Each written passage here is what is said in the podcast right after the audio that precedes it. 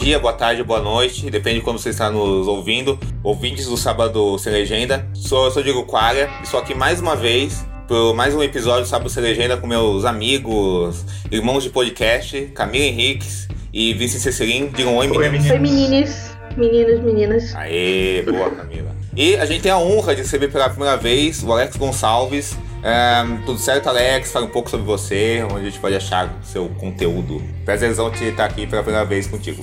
É, pessoal, boa tarde. É, antes de mais nada, eu agradeço o convite, a lembrança por participar desse podcast.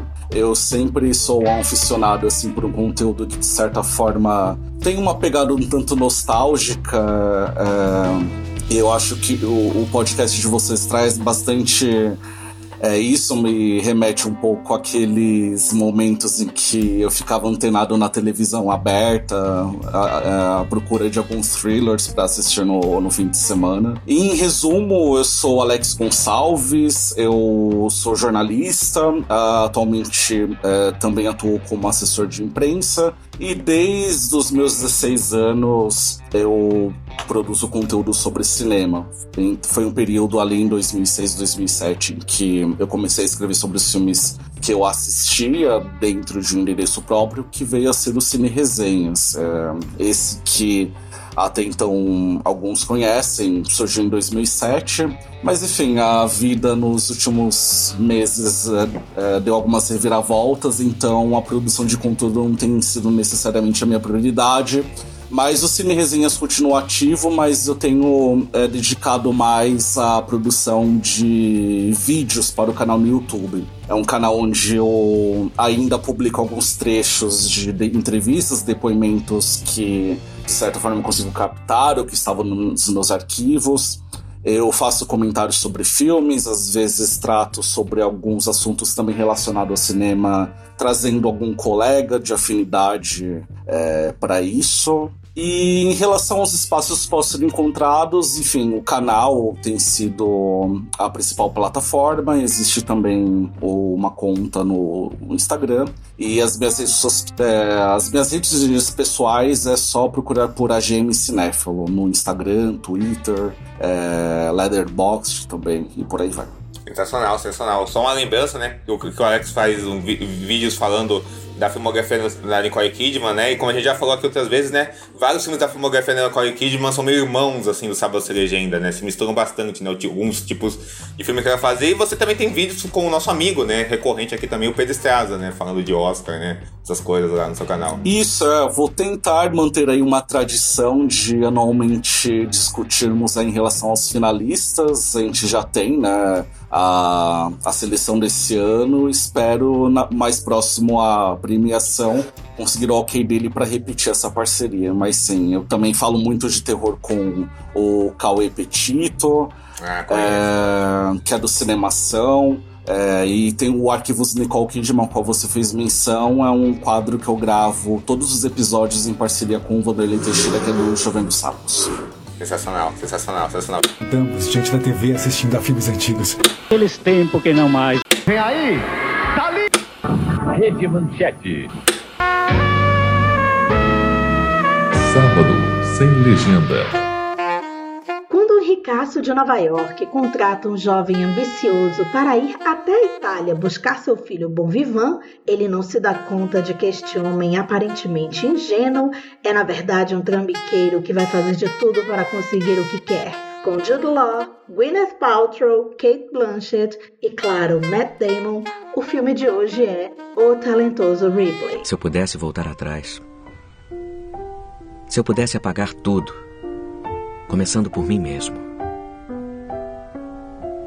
Começando com aquele blazer emprestado. Gente, o Vincent não tinha botado a Gwyneth Paltrow nessa sinopse. Eu que botei aqui, sabe? Coitada, só porque ela não, não quer ser mais atriz, sabe? Eu não. Eu, eu fiquei pensando nos de nomes que estão mais. É, da Gwyneth Paltrow. Porra, os nomes que estão mais, mais em voga, né, atualmente, né? Tipo, então, Gwyneth Paltrow perdeu um espaço aí nos últimos mas aí, gente, eu queria perguntar para vocês, qual que é a relação de vocês com esse filme? Qual foi a, a primeira relação de vocês com, com o Talentoso Reaper? Começando por você, Vincent. Uh, cara, esse filme eu vi há muito tempo atrás. Eu era realmente adolescente, tipo 12 anos, coisa assim, quando eu assisti esse filme. Uh, porque eu fui atrás dele numas de.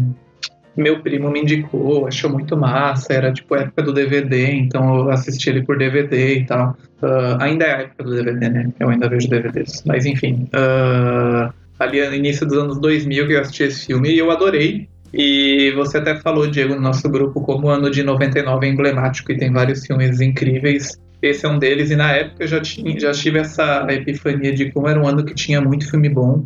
Uh, e na época eu curti muito, assim, eu me fiquei muito vidrado, mas eu nunca mais revi. Então, eu, tipo, tem mais de, sei lá, 15 anos que eu não, que eu não vejo esse filme.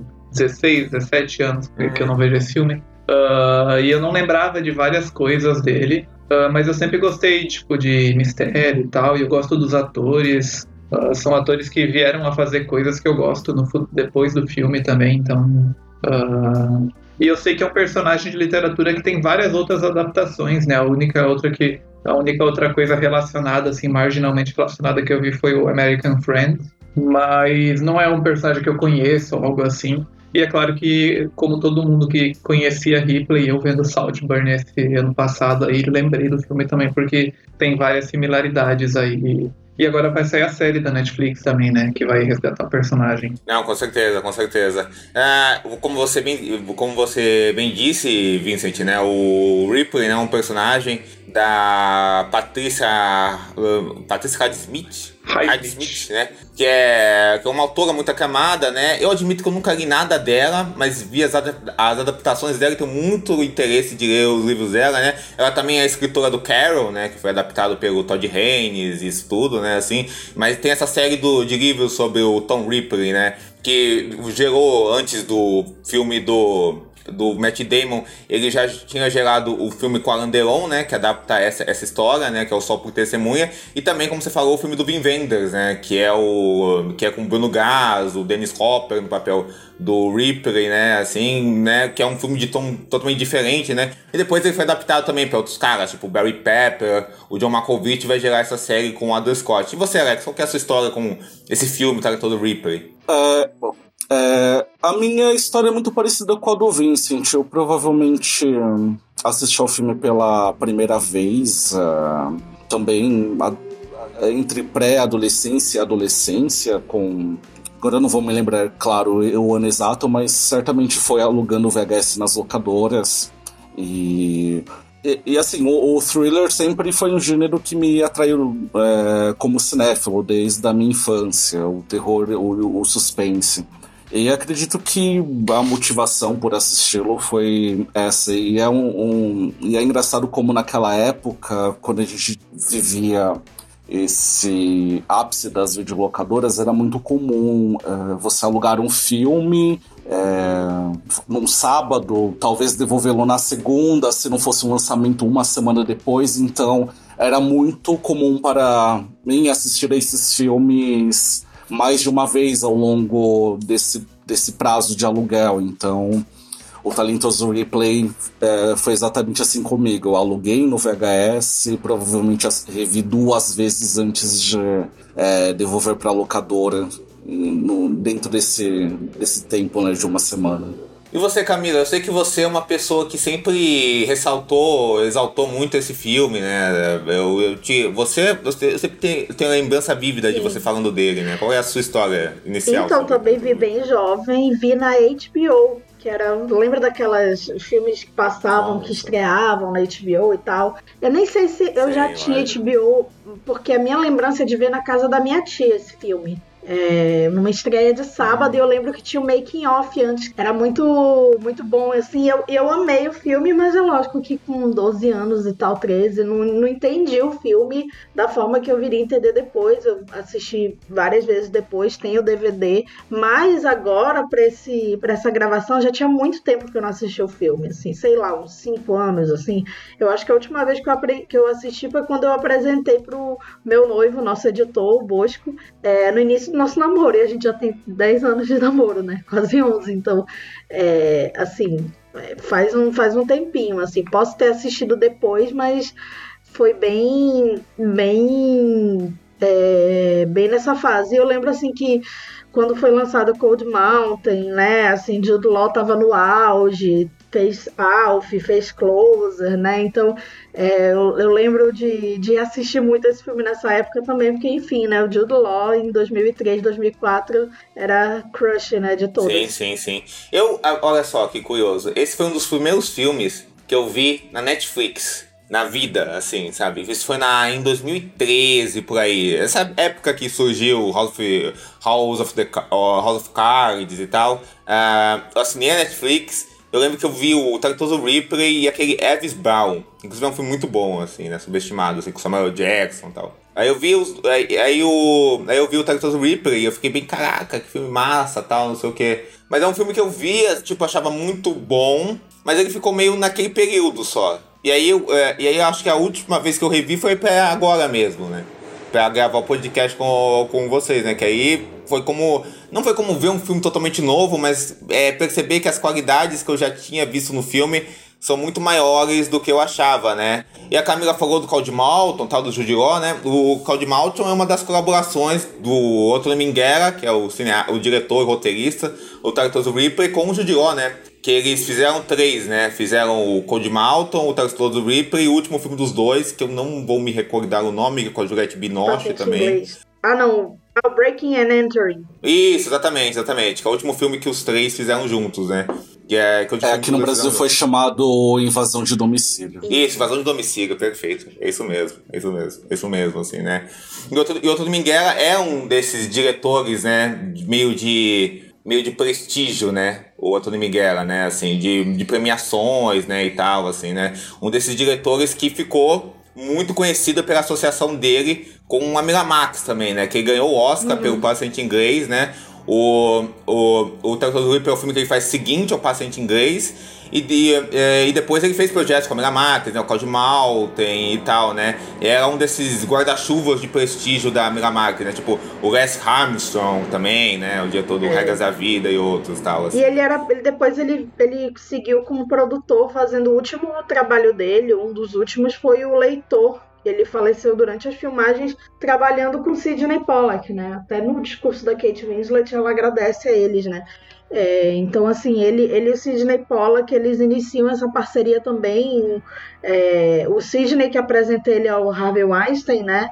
É, Sidney Pollack, que a gente já falou aqui como diretor e como ator, né, no De Olhos Bem Fechados, e como, dire, na, como diretor no Afirme e como ator no De Olhos Bem Fechados. E ele apresenta o Anthony Minghella para o Harvey Weinstein, é, na época que ele estava produzindo, querendo produzir o Paciente Inglês, mas o talentoso Ripley já estava também sendo cozinhado ali, né, que o Sidney Pollack contatou o Anthony Minghella para dirigir o talentoso Ripley. É, e aí eles continuaram essa parceria, né, eles morreram assim um bem próximo do outro, inclusive, Sim. né? Assim, bem na mesma época, né? Sim, o, sim. o Anthony Minghella bem precocemente, né? Porque é uma obra 40 muito anos, né, cara? É uma obra muito curta assim para um ele poderia hoje estar tá fazendo uma carreira meio Stephen Frears, assim, de Sim, longevidade, assim, espero com filmes melhores, mas enfim. Com certeza. Eu acho que o Tony Minghella, eu não sei o que vocês acham dele, mas eu acho que ele é um. Eu gosto muito do primeiro filme dele, adoro, que é o Truly Mad Lover, assim, que é um filme com Rickman. É muito bom esse filme, assim. É um filme, é um filme britânico que, que ele fez ainda, antes da fama tal, assim. Que é, é muito um bom. Que é o True... de outro mundo. É, olha aí o título. Que é o, que é o True Mad Ripley, né? Ele já é um cara conhecido pelo teatro, né? Que ele se formou em teatro, é um dramaturgo britânico tal. Uh, depois ele foi trabalhar no, na BBC, que é um caminho que vários diretores britânicos fazem, né? O, o Mark Lake, o, o, o Ken Loach, né? Vários outros caras de outras décadas já fizeram esse, esse caminho, né? Tals, assim. E eu acho que o Otto Minghella, ao meu ver, ele é um cara que eu acho que todos os filmes dele, ele tem uma coisa de ir para um lado de querer remontar na contemporaneidade dele um certo viés classicista do cinema, sabe? Eu acho, eu acho que ele tem essa parada, sabe? De querer remontar a um cinema muito clássico, sabe? E querer Mas um emular clássico britânico, que tu diz assim? Não, um cinema clássico de gênero mesmo, sabe? Tipo, o Conde Malton, esse clássico meio. Uma, uma tentativa de se fazer um Victor Levou. É, assim, né? O David Lean. Assim, é o, o, o, o, o, paciente inglês vai, vai nessa coisa do épico dramático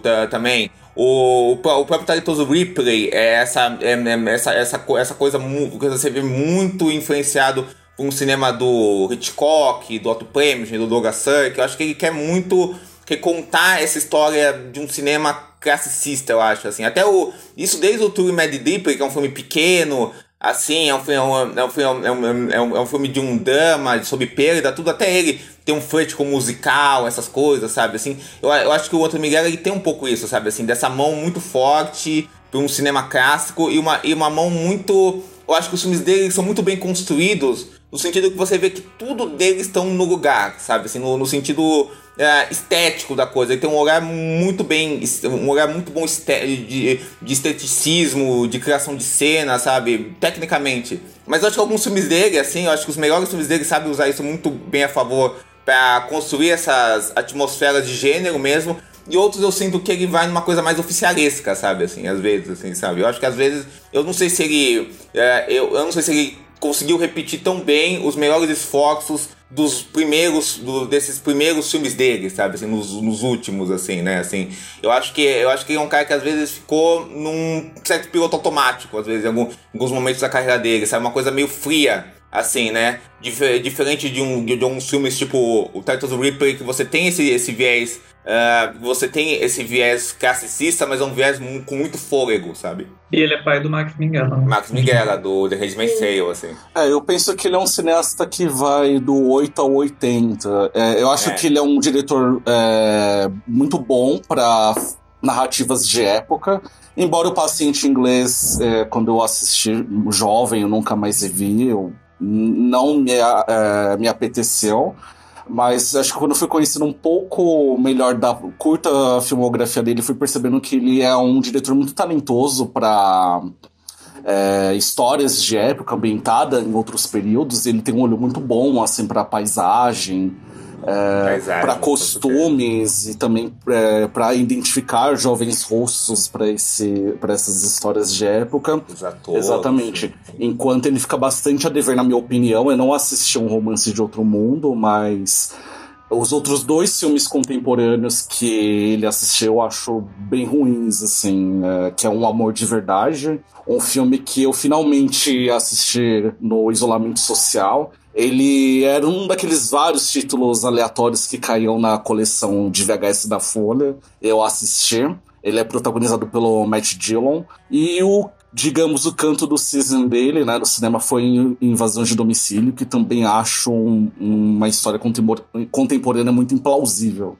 Sim, sim. Eu acho, e ela, é assim, eu percebo pelo menos, eu vi só dois, né? Eu vi só o paciente inglês e o talentoso Ripley.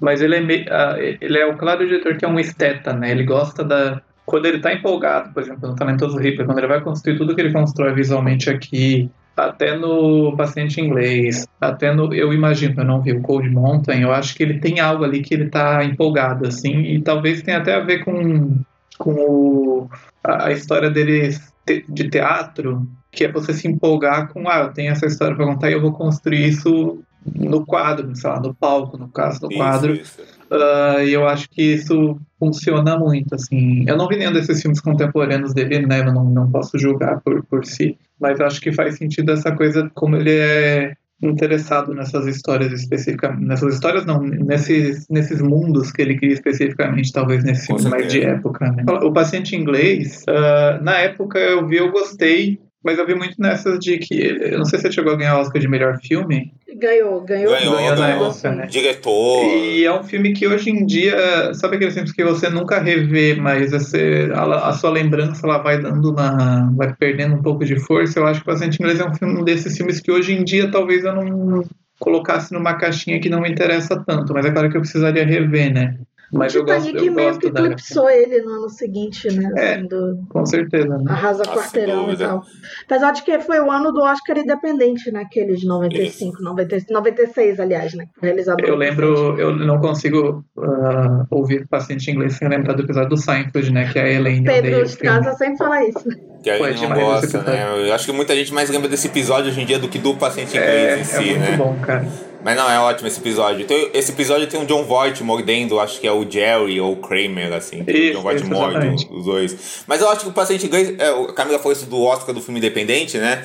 Muito pouca gente pensa nisso hoje em dia, mas o paciente inglês é um filme independente, né? Foi, foi muito falado isso na época, né? Que essa coisa é um épico feito de forma independente, tudo isso, tá? Assim, é um dos filmes que consolidou a Miramax, que na época o, o grande produtor né, do cinema, o Harvey Weinstein, que todo mundo hoje em dia né, sabe que é um monstro e tudo isso, tá? Um criminoso, predador tudo isso, sabe? É um dos filmes que consolidou a imagem dele, né? E acho que depois o, o, to, todos os filmes do Minguela tem envolvimento dele. E eu acho que uma coisa. Eu, eu, sei que muita gente não gosta do Cão de Malta. Eu gosto, acho um bom filme, assim. Eu, eu gosto do Cão de Malta, assim. Eu, eu, eu gosto dele. Porque eu acho que. Eu acho que em outras mãos ele seria um projeto puramente acadêmico, sabe, assim, quadrado. Mas eu acho que o Minguela, esse eh, você sente uma mão muito firme no, no filme dele para esse paisagismo que o Alex falou e por uma coisa que eu acho que ele cria muito bem, que é essa coisa do cinema clássico que eu, que eu disse mesmo, né? Tanto é que, sei lá, eu gosto muito, gosto muito da trama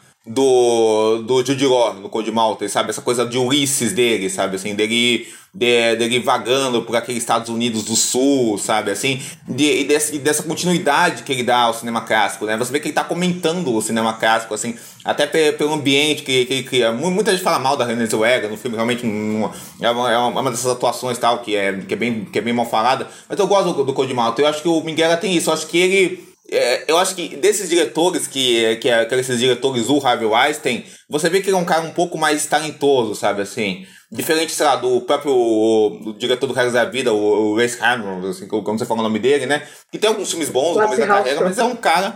É, que é um cara lamentável, né? Que é muito ruim, né? Chocolate e tal, assim, tudo isso que eu não gosto, nada, assim. Jude Law perdeu o Oscar pro Michael Caine, né? Que a gente já falou aqui. Que Michael Caine, sim. É, ele, pelo menos, Michael Caine deu um, de, um dos melhores discursos da história do Oscar, assim. Então. É, a gente vai é... falar disso, mas foi um ano pesadíssimo, né? Nesse sentido, né? Assim, né? É.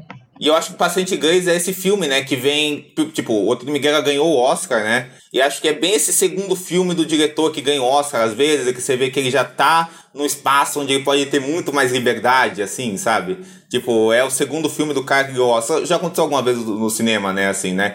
Então é um projeto que é um desses projetos, tipo assim, o, o sistema funciona, sabe? Como o Warren Beach fez, fez vários projetos para tentar provar que o sistema de Hollywood, do artesanato de Hollywood, podia dar em filmes é, interessantes, tanto no viés mais populista dele, quanto no viés mais artístico dele. Então você vê um número de elementos e profissionais do filme que são é, profissionais da primeira linha de Hollywood, né? O, e o Talentoso Ripley em si foi indicado a cinco foram cinco indicações. É... Cinco indicações. É ator coadjuvante, roteiro, direção de arte, figurino e trilha. Ator coadjuvante pro Judy Law. Exatamente. Acabou não ganhando nenhum. É, um projeto, de certa forma, bastante arriscado, delicado para um diretor, porque é, o Anthony Miguel ainda não era um diretor veterano e não. ele ganha um, esse Oscar por, por O Paciente Inglês, mas to, com todo esse peso também é, de outras seis vitórias é, importantes em direção. Tem uma das atuações ali é, celebradas também. E acontece muito de um diretor não tão conhecido apresentar um projeto dessa magnitude e no, e, e, e no filme seguinte desapontar. A gente teve isso com o Tom Hooper recentemente, que entregou o discurso do rei e hoje ele é um cineasta que, sei lá, se ainda tem algum projeto em andamento, porque veio Cats logo em seguida. Né? Não, Os Miseráveis, que já foi um é, tanto o... divisível assim, em termos de recepção, embora um Garota sucesso comercial. Garota dinamarquesa. É, ele fez projetos uh, a seguir que foram bastante divisivos assim, em termos de crítica. É, apesar de um êxito comercial ali em Os Miseráveis, e agora ele tá meio que sepultado ali depois de Cats. Sim. É, mas uma coisa que eu queria trazer também, assim, de contexto de época, é que, enfim, vocês mencionaram sobre a Miramax, e sim, a gente sabe, enfim, todos os podres de bastidores, né, vindo dos irmãos Weinstein, principalmente do Harvey, é, e sobre a relação dele com outros talentos, mas é inegável como foi um estúdio também muito importante nos anos 90, no sentido de criar uma certa é, mescla do cinema americano com o cinema britânico. Porque antes disso, o cinema britânico ele não, ele não tinha uma grande infiltração assim dentro da, do, do mercado americano. Ele, de certa forma, conseguiu é, criar uma mescla é, trazendo talentos britânicos com o dinheiro americano e fazer com que esses filmes é, tivessem uma grande visibilidade, sobretudo com êxito comercial. E, e a gente teve outros cineastas né, que acabaram é, ganhando bastante projeção. Além do Miguel, né, teve também o, o, Mike, o Mike Lee, que com Segredos e Mentiras conseguiu ali conquistar né, também outros mercados, digamos assim. E agora eu acho que talvez a gente não tenha tanto isso, né? Tanto que todas as vezes quando a gente discute sobre premiações, a gente agora coloca o cinema britânico como uma cota britânica dentro do Oscar, é. né? Digamos assim. Com Até certeza. com a ampliação assim da academia, por exemplo, o branch de diretores ficou mais internacional, eles agora concorrem com outros diretores europeus, né? Assim, acaba sim, sim. sendo no próprio BAFTA, né, a gente vê que um filme como O Zona de Interesse, que é um filme britânico, mas ele não é um filme britânico tradicional, né? É um filme não é falado em inglês e tal. Então, assim, o que é curioso Essa que vai ser o primeiro Oscar, né, da Grã-Bretanha em filme internacional, né? por conta disso, que, enfim. Mas acho interessante isso. Eu tava pensando assim que o Tom Hooper talvez seja realmente a melhor resposta ao Anthony Minghella, né? Mas aí bem inferior. Mas é, tá, de também ter sido esse, essa menina dos olhos do Einstein ali, né? Porque o Discurso do Rei é um filme da, da Weinstein Company já, né? Que depois eles trocaram. Mas as próprias atrizes, né? A Gwyneth Paltrow, ela era... A gente hoje em dia sabe de tudo que tinha, né? Assim, de todo, tudo que ela sofreu mas ela era atriz principal do Harvey Weinstein no fim dos anos 90. Né? Ela faz Emma, depois ela faz o, o Shakespeare Apaixonado, e, e, antes de lançar o Shakespeare Apaixonado, ela já estava nesse filme. É, e tem uma entrevista do Anthony Minghella no Charlie Rose, que é outro que também assim já foi retirado de circulação por conta de é, vários relatos de abuso, mas ele fala para Charlie, o Charlie Rose até brinca assim, pô, você conseguiu Matt Damon, Jude Law, Kate Blanchett, Gwyneth Paltrow antes deles serem astros, assim, que o filme já estava em gestação há um bom tempo, né? E aí é interessante que o Matt Damon e a Gwyneth Paltrow eles ascenderam em Hollywood meio que na mesma época, assim, ela inclusive era namorada do Ben Affleck. Sim, o Matt Damon inclusive, é, ele já o papel que ele tinha feito antes do Target do Ripley, né, meio que fez eu acho, é o filme do do Good Will Hunting, né, o Gênio Indomável, que é um filme da Miramax, né, também, né, né, assim, e o outro Minguela decidiu escalar ele por causa do Gênio Indomável, né, porque inicialmente eles queriam o Tom Cruise ou o Leonardo DiCaprio pro papel do Ripley, né, assim. É bem uma coisa que o Leonardo DiCaprio até teria interesse em fazer hoje em dia, porque Com ele certeza. também negou fazer o psicopata americano, né? Tinha essa coisa assim do, de fazer papéis assim mais fora da, fora da caixa. Inclusive, assim, eu fico pensando se o Matt Damon ele não conseguiu tanto sucesso em premiação, ele foi indicado ao Globo de Ouro, mas não chegou ao Oscar. Foi por essa rejeição, assim, de ver o novo galanzinho fazendo um personagem que não era nem um pouco é, heróico, né? Ele não chega nem a ser um anti-herói ali, né? Ele é um personagem é, que se dá bem fazendo coisas muito erradas. Ainda tem a questão, assim, que é o personagem queer, né?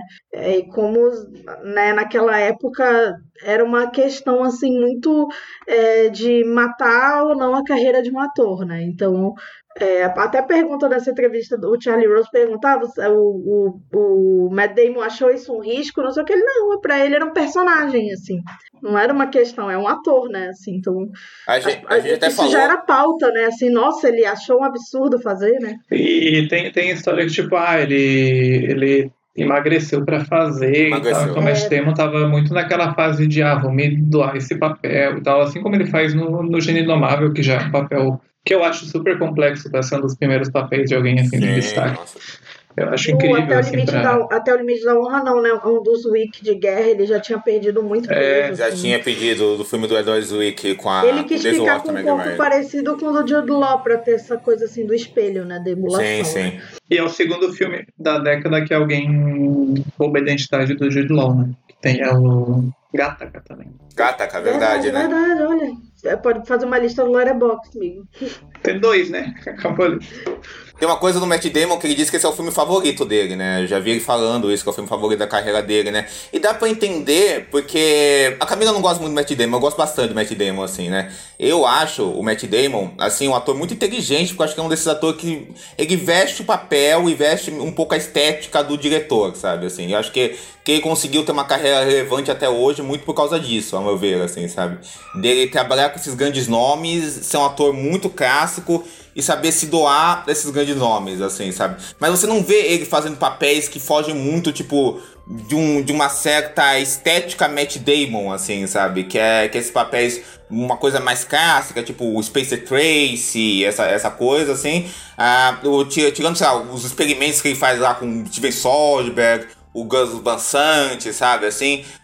Até, até, até, uma coisa mais sombria, tipo, um filme que eu amo, assim, muita gente fala mal, que é o Além da Vida do Clint Eastwood, que pega ele pra fazer esse, esse vidente atormentado, né? Ainda é um papel dos moldes do Matt Damon, que eu acho que ele faz brilhantemente. Mas aí no Tarantino Reaper é uma coisa muito diferente, né? Do que, do que ele já fez, né? Tanto antes quanto depois. Você vê ele totalmente doado pra, pra isso. E é, e, é um, e é um elenco que você vê todo mundo, é esse que, é esse que vocês estão falando, é todo mundo prestes a estourar ou já estourando, né? Atriz a Grit Pelton, né? Que, é, que tava virando a queridinha de Hollywood, ganhadora de Oscar, tudo isso, aposta jovem, né? Aquela, aquela atriz que ganhou Oscar como, com, com uma aposta jovem. O Matt Damon, que tinha ganhado um Oscar de roteiro, tava sendo prometido como astro, tinha, tinha, tinha feito no ano anterior que esse foi lançado o Saved Private Ryan, né? Que ele é o Ryan do filme, ele faz uma. Ele é um papel muito relevante dentro do filme, apesar de aparecer pouco, né? O Jude Law, que estava sendo apresentado pro mundo tal. Depois o Gattaca, tudo isso, né? Tava sendo apresentado como uma possibilidade de galã. Tem a Kate Blanchett aparecendo. Tem o Philip Seymour Hoffman também aparecendo depois de fazer vários papéis como character actor, assim. Então, é, então é um grupo, né? É um, é, um, é, um, é um grupo de que, vo, que você vê, é um, é um grupo que depois vai ser aprovado por Hollywood em todos os anos depois, assim, né? Cara, o Philip Seymour Hoffman deu uma saudade quando ele apareceu e ele é um personagem que meio que rouba a cena quando aparece, né? E Total. Se for somar tudo que ele faz, é bem, até bem pouco, assim, o tempo de tela dele é muito bom. Inclusive. São quase famosos, né? Se ele, ele é. aparece muito, mas a sombra dele tá ali, né? Em todo o filme, né? O filme fez o Hoffman, eu lembro de um filme dele que nem é grandes coisas, tal, tá? eu não gosto muito não, mas que é o Perfume de Mulher, do Martin Brest, e, cara, ele aparece, você não consegue olhar, não consegue tirar o olho da tela, sabe, assim. E aquela coisa expansiva, né? É da presença dele, assim, ele é muito bom nisso. Ele é muito bom nisso, assim, ele é muito bom. Tipo, de você ser muito expansivo e você não querer tirar os olhos dele, né? Eu acho que o filme tem muito isso, sabe? De usar os, as personas, os atores, ou a subversão da persona deles ao máximo, né? Assim, então acho que dá muito pra entender porque é o filme favorito do Matt Damon. Assim, não acho que seja só papo dele, não. Eu consigo acreditar que tal seja um papel que ele é muito querido para ele, assim, sabe? É, o Matt Damon ele ficou muito cate é, categorizado como esse sujeito bacana de Hollywood. Então acho que por isso que causa muito essa sensação de que estamos vendo um filme de Matt Damon.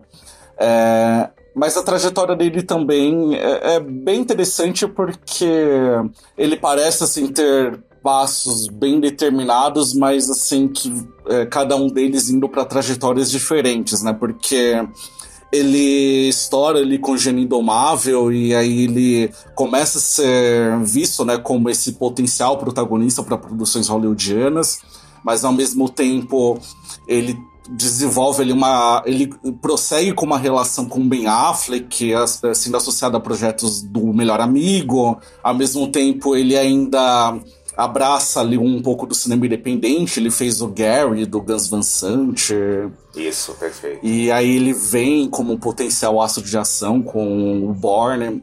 Eu gosto dele, assim, mas eu, eu prefiro é, em papéis que justamente a gente não pensaria exatamente nele uh, como um ator a interpretá-los. É, recentemente, inclusive, eu acho que ele ofereceu uma das interpretações masculinas mais interessantes que eu vi assim em tempos recentes, que foi no Stillwater, que inclusive. Eu comentei esse filme com o Vincent. É, é ele tá ótimo. tá muito bem nesse filme. Foi uma surpresa para mim esse filme, que eu fui ver com a maior preguiça. Ele realmente ele abraça, assim, porque é livremente inspirado numa história que aconteceu, né?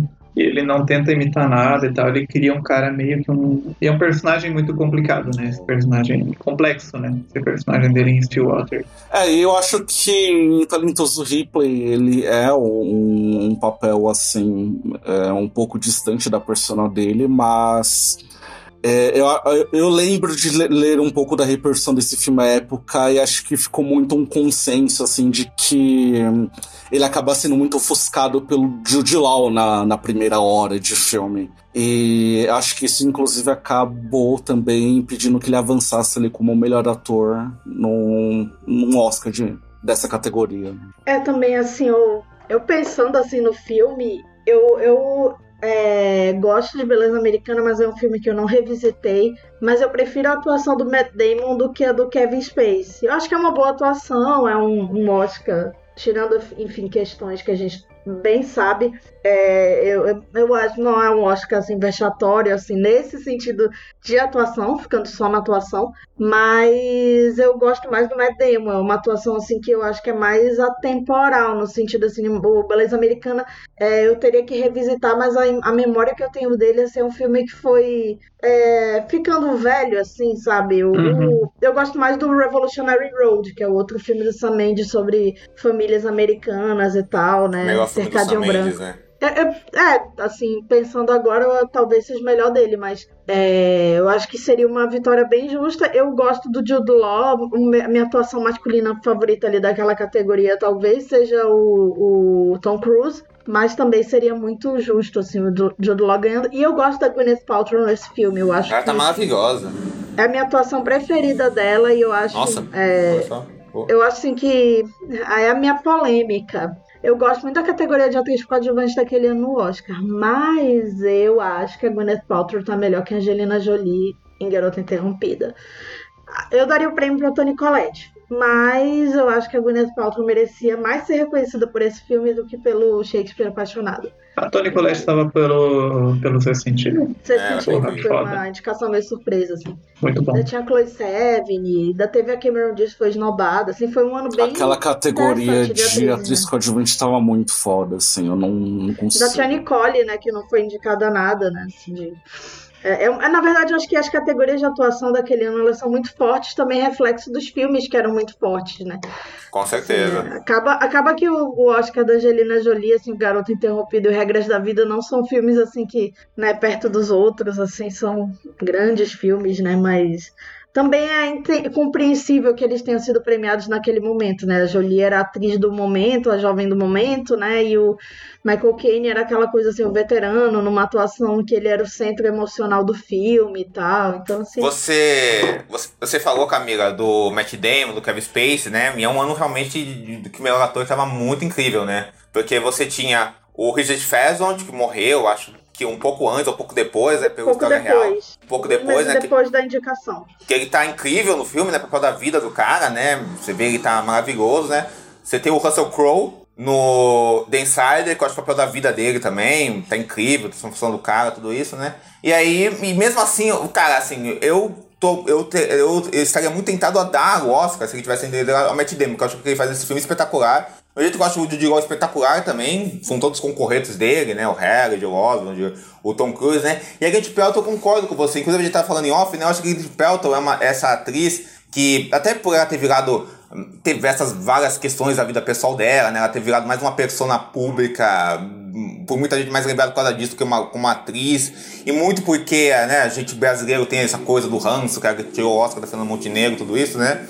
a gente, né, às vezes esquece que, tipo, é uma atriz que eu considero uma boa atriz, sabe? Até competente, sabe? Eu gosto dela, assim, sabe? Assim, nesse filme, pô, a cena que a, a última cena da Marge com o personagem do. Com, com, com, com o personagem do Matt Damon, ela tá excelente, né? Ela dá um show, né? É sensacional. E depois no, e, depois no Eccentricus Thunderbolts, no, no Two Lovers, sabe? Assim, era uma atriz que quando é oferecido algo a ela, ela consegue fazer muito bem, né? Assim, né? E acho que às vezes esse ranço, às vezes, cega a gente disso, né? Eu acho que todo mundo tá maravilhosamente bem nesse filme, né? E a gente tem, né? a nossa primeira vez, né? Que talvez a gente uma das depois dela ser apresentada no mundo, né? No Elizabeth, né? A gente tem a Kate Blanchett dizendo que é uma atriz que vem para ficar também, né? Presença gigantesca, né? O filme, o, a personagem dela não tem no livro, acho que o Alex pode me confirmar, porque ele terminou de ler o livro ou leu o livro agora, né, nesse fim de semana, mas a personagem dela não existe no livro, né? A personagem da Kate Blanchett, o Minghella quis meio que usar essa personagem para mostrar o quanto o aquele poder aquisitivo era uma coisa também de status, né? Você, você, é, você ser, acho que a gente já discutiu aqui a diferença entre ser o novo rico e ser o rico de berço, né? Também tem isso, o sobrenome, né? E é uma personagem que representa isso, né? É, a Camila acabou de me expor porque eu não consegui concluir a leitura, assim. né? ah, desculpa. Mas assim, eu tava vendo, tava Sim, lendo. é, eu livro, comecei. assim, é... Falei, ah, deixa eu engatar. Na verdade, eu maratonei também a, as outras encarnações do, do, do Ripley também, é, é, junto com essa revisão do filme do Miguel.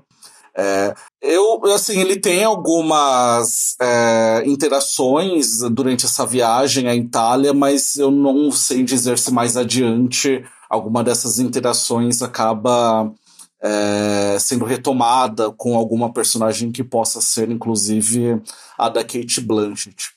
E, bom, é, eu, eu sou eu fico do lado assim meio do contra quando se fala sobre a Gwyneth Paltrow. Eu gosto muito dela como atriz.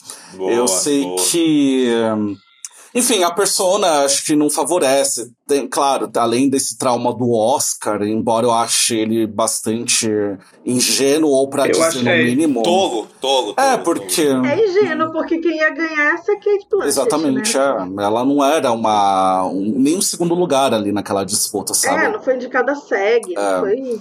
E, e tem isso, mas também tem o fato dela, da persona dela como empreendedora e como figura pública também. Ela já foi casada com o cara do Coldplay, que muitas pessoas acham um, um pé no saco também, né?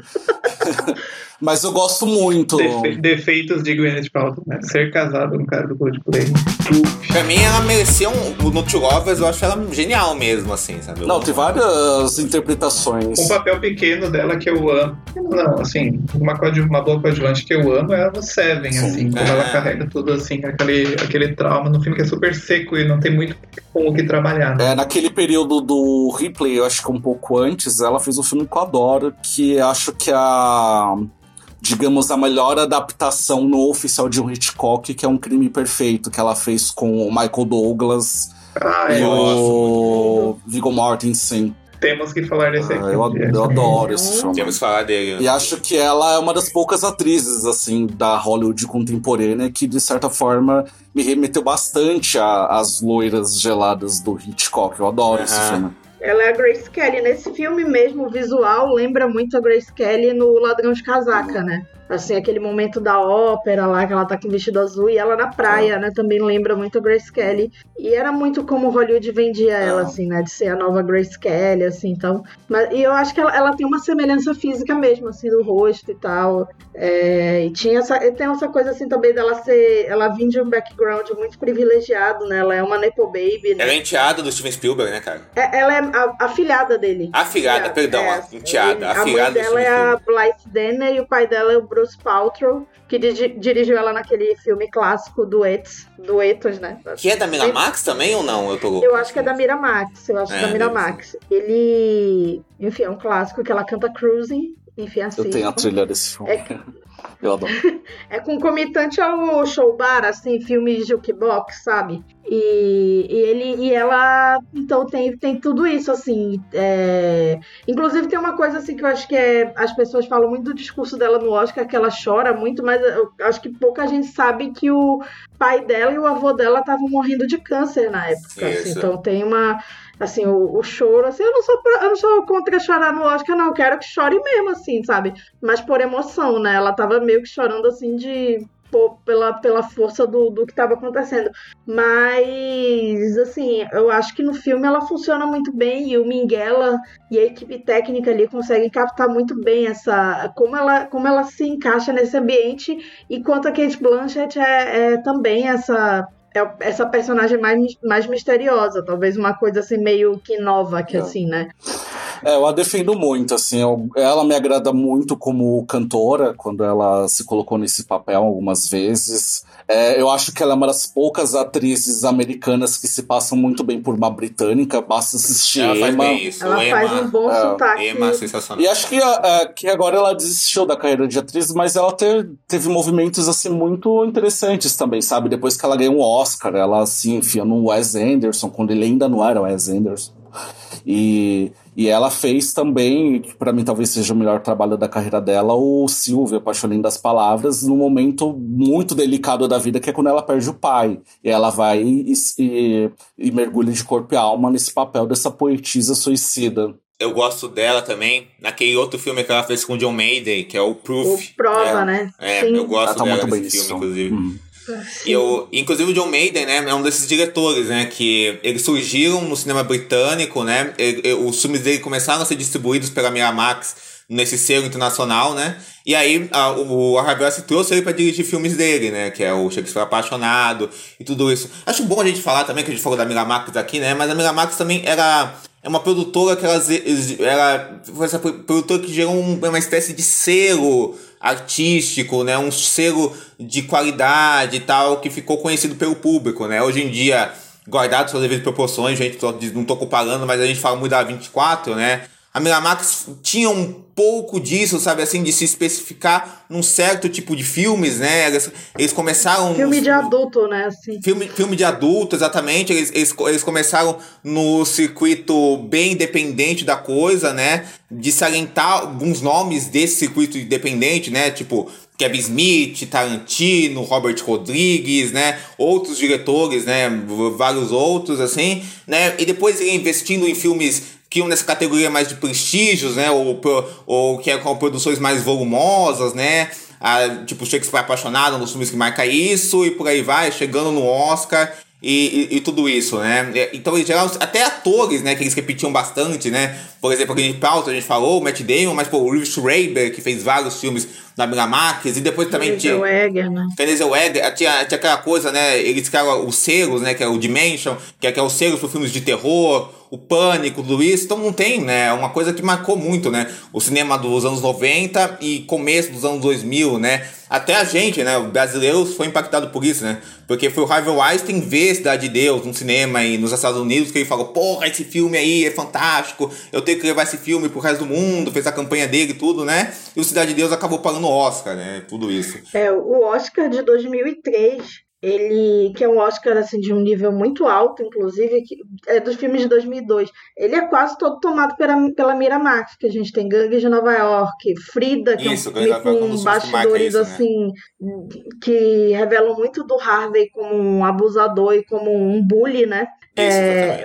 o As Horas também, e o Chicago, que era a menina dos olhos dele naquela temporada, e eu acho que o pianista também era dele. É, então, assim, tinha, tinha mil filmes dele ali na corrida e todos foram muito bem. É claro que o Gangue de Nova York depois, assim, foi indicado em um monte de coisa, não venceu nada, mas é, ali, ali ele conseguiu emplacar Oscar nas quatro, em três das quatro categorias de atuação, tirando ator coadjuvante, que eu acho que a adaptação não é, não é da Miramax. Não, não, não. não, não, não. Mas, é, mas enfim, ele, ele, ele consegue esse, ele consegue essa, esse Oscar de 2003. Eu acho que é mais símbolo da dominação dele do que o de 97, o de 99, assim, porque eu acho que é, é o momento assim que ele tá estabelecido. 99 ainda é muito a ascensão dele, né? Que ele coloca o Spielberg, né, para comer poeira ali, basicamente, né?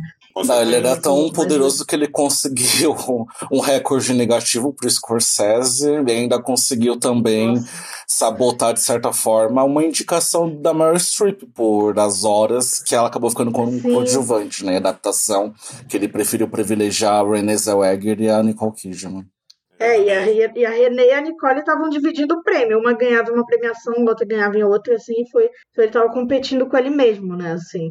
É, apesar de que o As Horas ainda teve que ele dividir o crédito com o Scott Rudin, né, que era meio que o rival dele, né, assim, na, na também outro, assim, que depois evaporou da indústria nesses casos raros de gente que evapora por, por denúncia, né, no caso dele, não sei se de assédio sexual, mas, assim, de ambiente de trabalho tóxico, assim mesmo. E, e- e esse filme é uma coprodução, né, da Miramax Interna- International com a Paramount, né? Assim, ele já começa assim, né, que é um filme produzido pelas duas, isso. Na época a Miramax já era da Disney, né, tal, assim, tinha isso também, né? A Disney já tinha comprado a Miramax, né?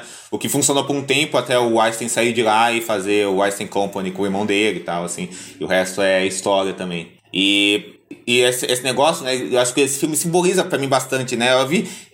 Um cara comentou no Letterboxd que esse filme, a Camila falou do filme adulto, né? Que o Titus Ripper é meio, ele meio que pode ser considerado um apogeu desse filme, do filme médio, sabe? Assim, um filme que não é nem um, um blockbuster e não é nem um filme independente, né? Como o filme representa bem essa coisa, né? Esse, esse meio do caminho. Eu acho que o filme é meio que um apogeu disso, sabe? Assim, diga que o Matt, o Matt Damon talvez seja um ator, apesar dele flertar com o cinema independente, fazer cinema independente também e fazer os blockbusters dele, eu acho que o Matt Damon é um ator muito com a cara do cinema médio tal, assim, né? E esse, esses filmes de orçamento médio que uh, uns 10 anos atrás tinha esse papo de que era um filme que meio que não, ele realmente morreu assim para o cinema de circuito uh, em detrimento, né, em prol de ou blockbusters ou filmes extremamente pequenos, né, que não tinham muita coisa assim, uh, que uma geração meio que não, não tem muito acesso a isso, né, e agora sei lá, para essa geração mais geração Z, talvez eles meio que devam associar esse tipo de filme que é o talentoso Ripley, por exemplo, a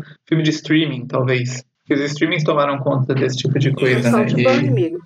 É, Salt Burn, é filme de streaming que é exatamente esse tipo de. Nessa, cai nessa categoria, assim, de não ser uma super produção, mas também não ser uma coisa minúscula, né? Que vai lutar para ser comprado em fandom, essa coisa assim. Com certeza, é. com certeza, com certeza, com certeza. E aí eu, eu acho que o filme simboliza tanto essa coisa, tipo, do sistema funciona, eu acho tal, né? Que o, pô, o montador do filme é o Altemante, né? Que é um cara Nossa. super veterano de Hollywood e tal, né? E, que a gente já falou dele no Ghost, etc. E tal, que também é outro filme, né? Um filme de. Aí o Ghost sim, um filme de estúdiozão tal, assim, o blockbuster da sua época tal, pá, e tudo isso, né? Então acho que o filme tem muito isso, né? Acho que o é um filme muito de comentário de cinema. Acho que já parando para pensar no filme em si, né? Ele já me pega desde os créditos, que eu acho espetaculares, né? Assim, que eu acho que já emula essa coisa, né? Que a gente falou no episódio anterior nosso sobre Hitchcock, né? O Psicose, né? E os créditos, né? da, já, daquelas linhas formando o rosto do Matt Damon nele, né, no, na ópera, tudo isso já é uma coisa que remete muito a essa coisa meio salbés, né, de abertura do salbés uhum. e tudo isso, né, com aquele jazz. O filme tem uma velocidade de um jazz, né, essa velocidade que o Minghella oferece pra trama junto com aquelas músicas de, de jazz, né, assim. Esse esteticismo dele que é incrível, né, maravilhoso, desde o começo, assim. Sim, e é meio que essa coisa assim do espelho, né? Cortando ali, né? Como se fosse. E o filme brinca com o espelho tempo todo, assim, tempo tem inteiro. aquele momento ali que a gente vê o corpo de um na cabeça de outro. Nossa, é incrível. É, e aquele final que a gente vê o, o replay dividido em vários ali por conta do espelho lá no, lá no barco, né? Então é interessante isso porque tem essa, essa questão assim do que, que o filme quer passar com o replay, né?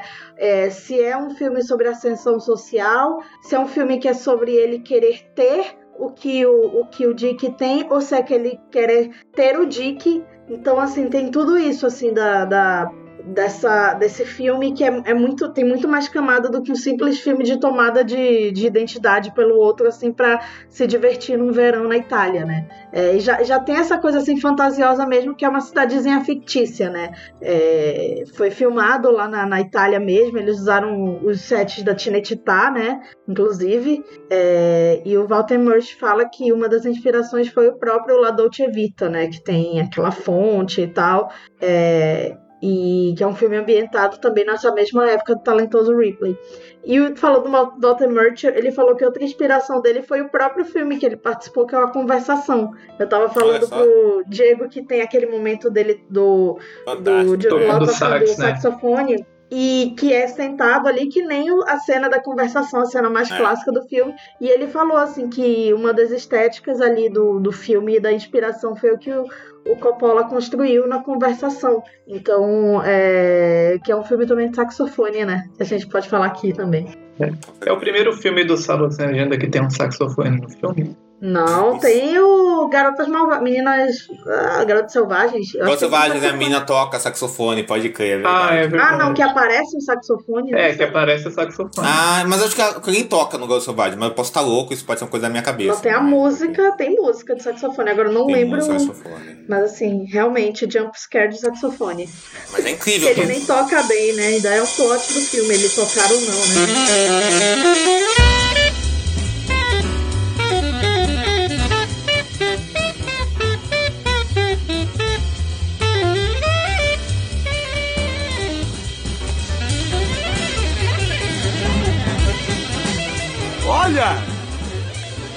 te disse que San Remo era o máximo.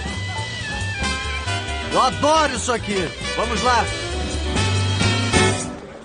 É incrível, porque eu, eu, acho que o filme é um filme muito imersivo em construir esse visual, que é todo solar, é tudo dourado, né? Mas por trás desse mundo, né, que a gente vê esse mundo que é esteticamente tão prazeroso de se ver, existe um, uma coisa muito trágica, uma coisa muito perversa que tá rolando, uma coisa, um mal-estar mesmo, né, de que é essa figura trágica que é o Tom Ripley, né, adentrando aquele mundo que ele é fascinado. É um filme sobre fascínio, né, que o Tom tem por aquele mundo, né. Eu diria que ele é até mais, ele é até quase que só imersivo, porque, não, claro que não negativamente assim, mas a atmosfera para mim é 90% desse filme, porque uh, eu tô sempre um pouco confuso, no início assim, pelo menos um pouco confuso do que, que ele quer, as motivações são não tão claras, Uh, e daí os golpes são meio que parece que ele tá inventando na hora que ele vai fazer, sabe? Tem uma cena que eu gosto que é quando ele conhece a Kate Blanchett e ela só pergunta o nome dele, ele não tinha razão nenhuma para mentir, porque ele nunca viu aquela mulher na vida, ele simplesmente fala, não, eu sou o Dick. Que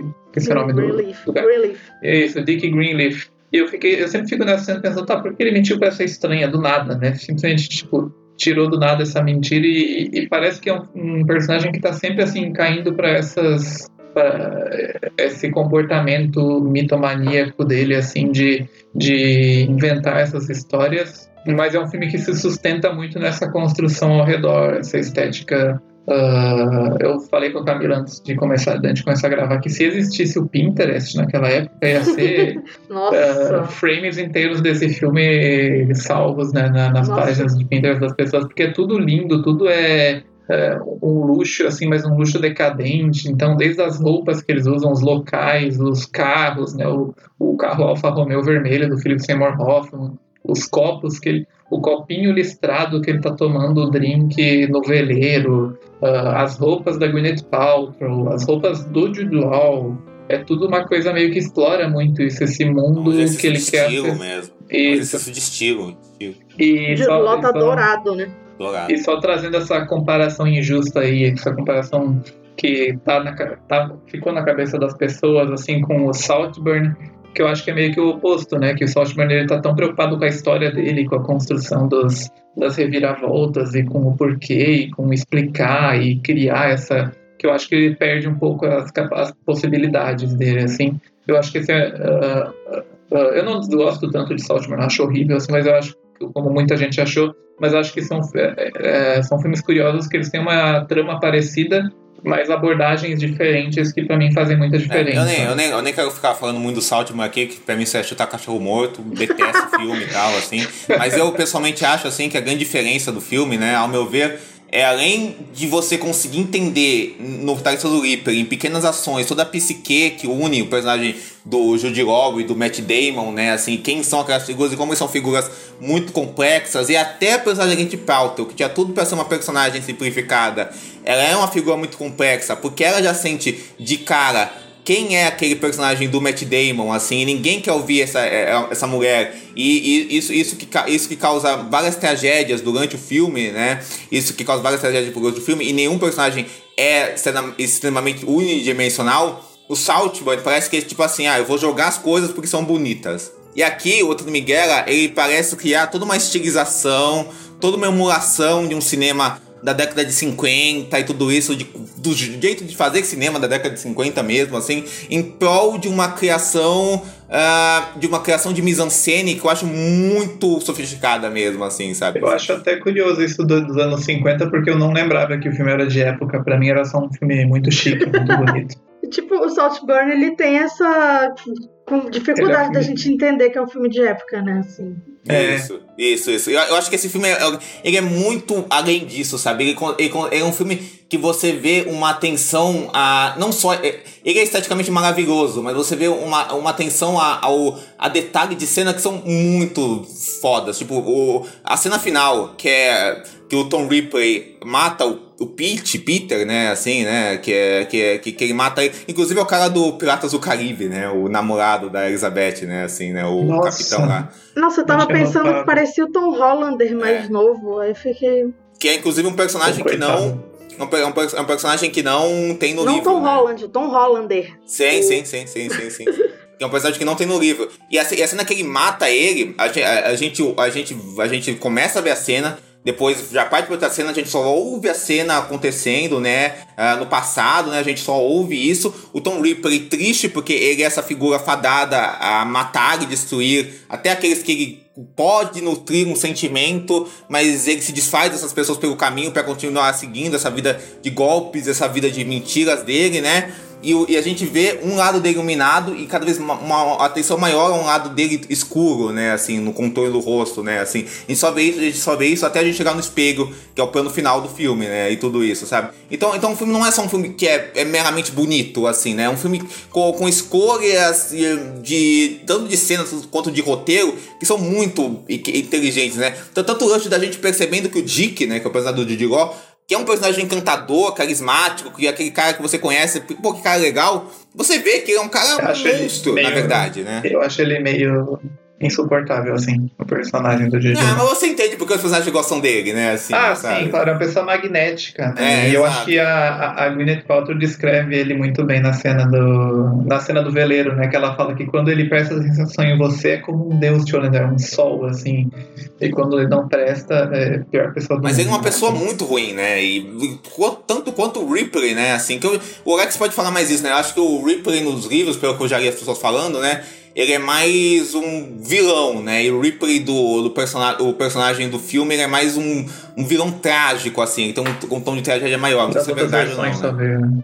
É, então, é, eu acho que eu, eu só queria puxar essa questão do Saltburn das comparações. É, eu acho que elas se dão, assim, de maneira justificável, porque eu acho que o que o filme, os dois filmes têm em comum é essa questão da, da construção do protagonista, como ele é, me parece bastante é, enigmático, sobretudo em relação à própria sexualidade. Eu até hoje não tenho, não estou muito certo em relação às orientações do, do personagem do, do Saltburn, do protagonista e do, do Ripley. É, eu acho que os dois filmes, é. eles acabam. São, os protagonistas eles acabam se, é, se deixando seduzir por esses personagens.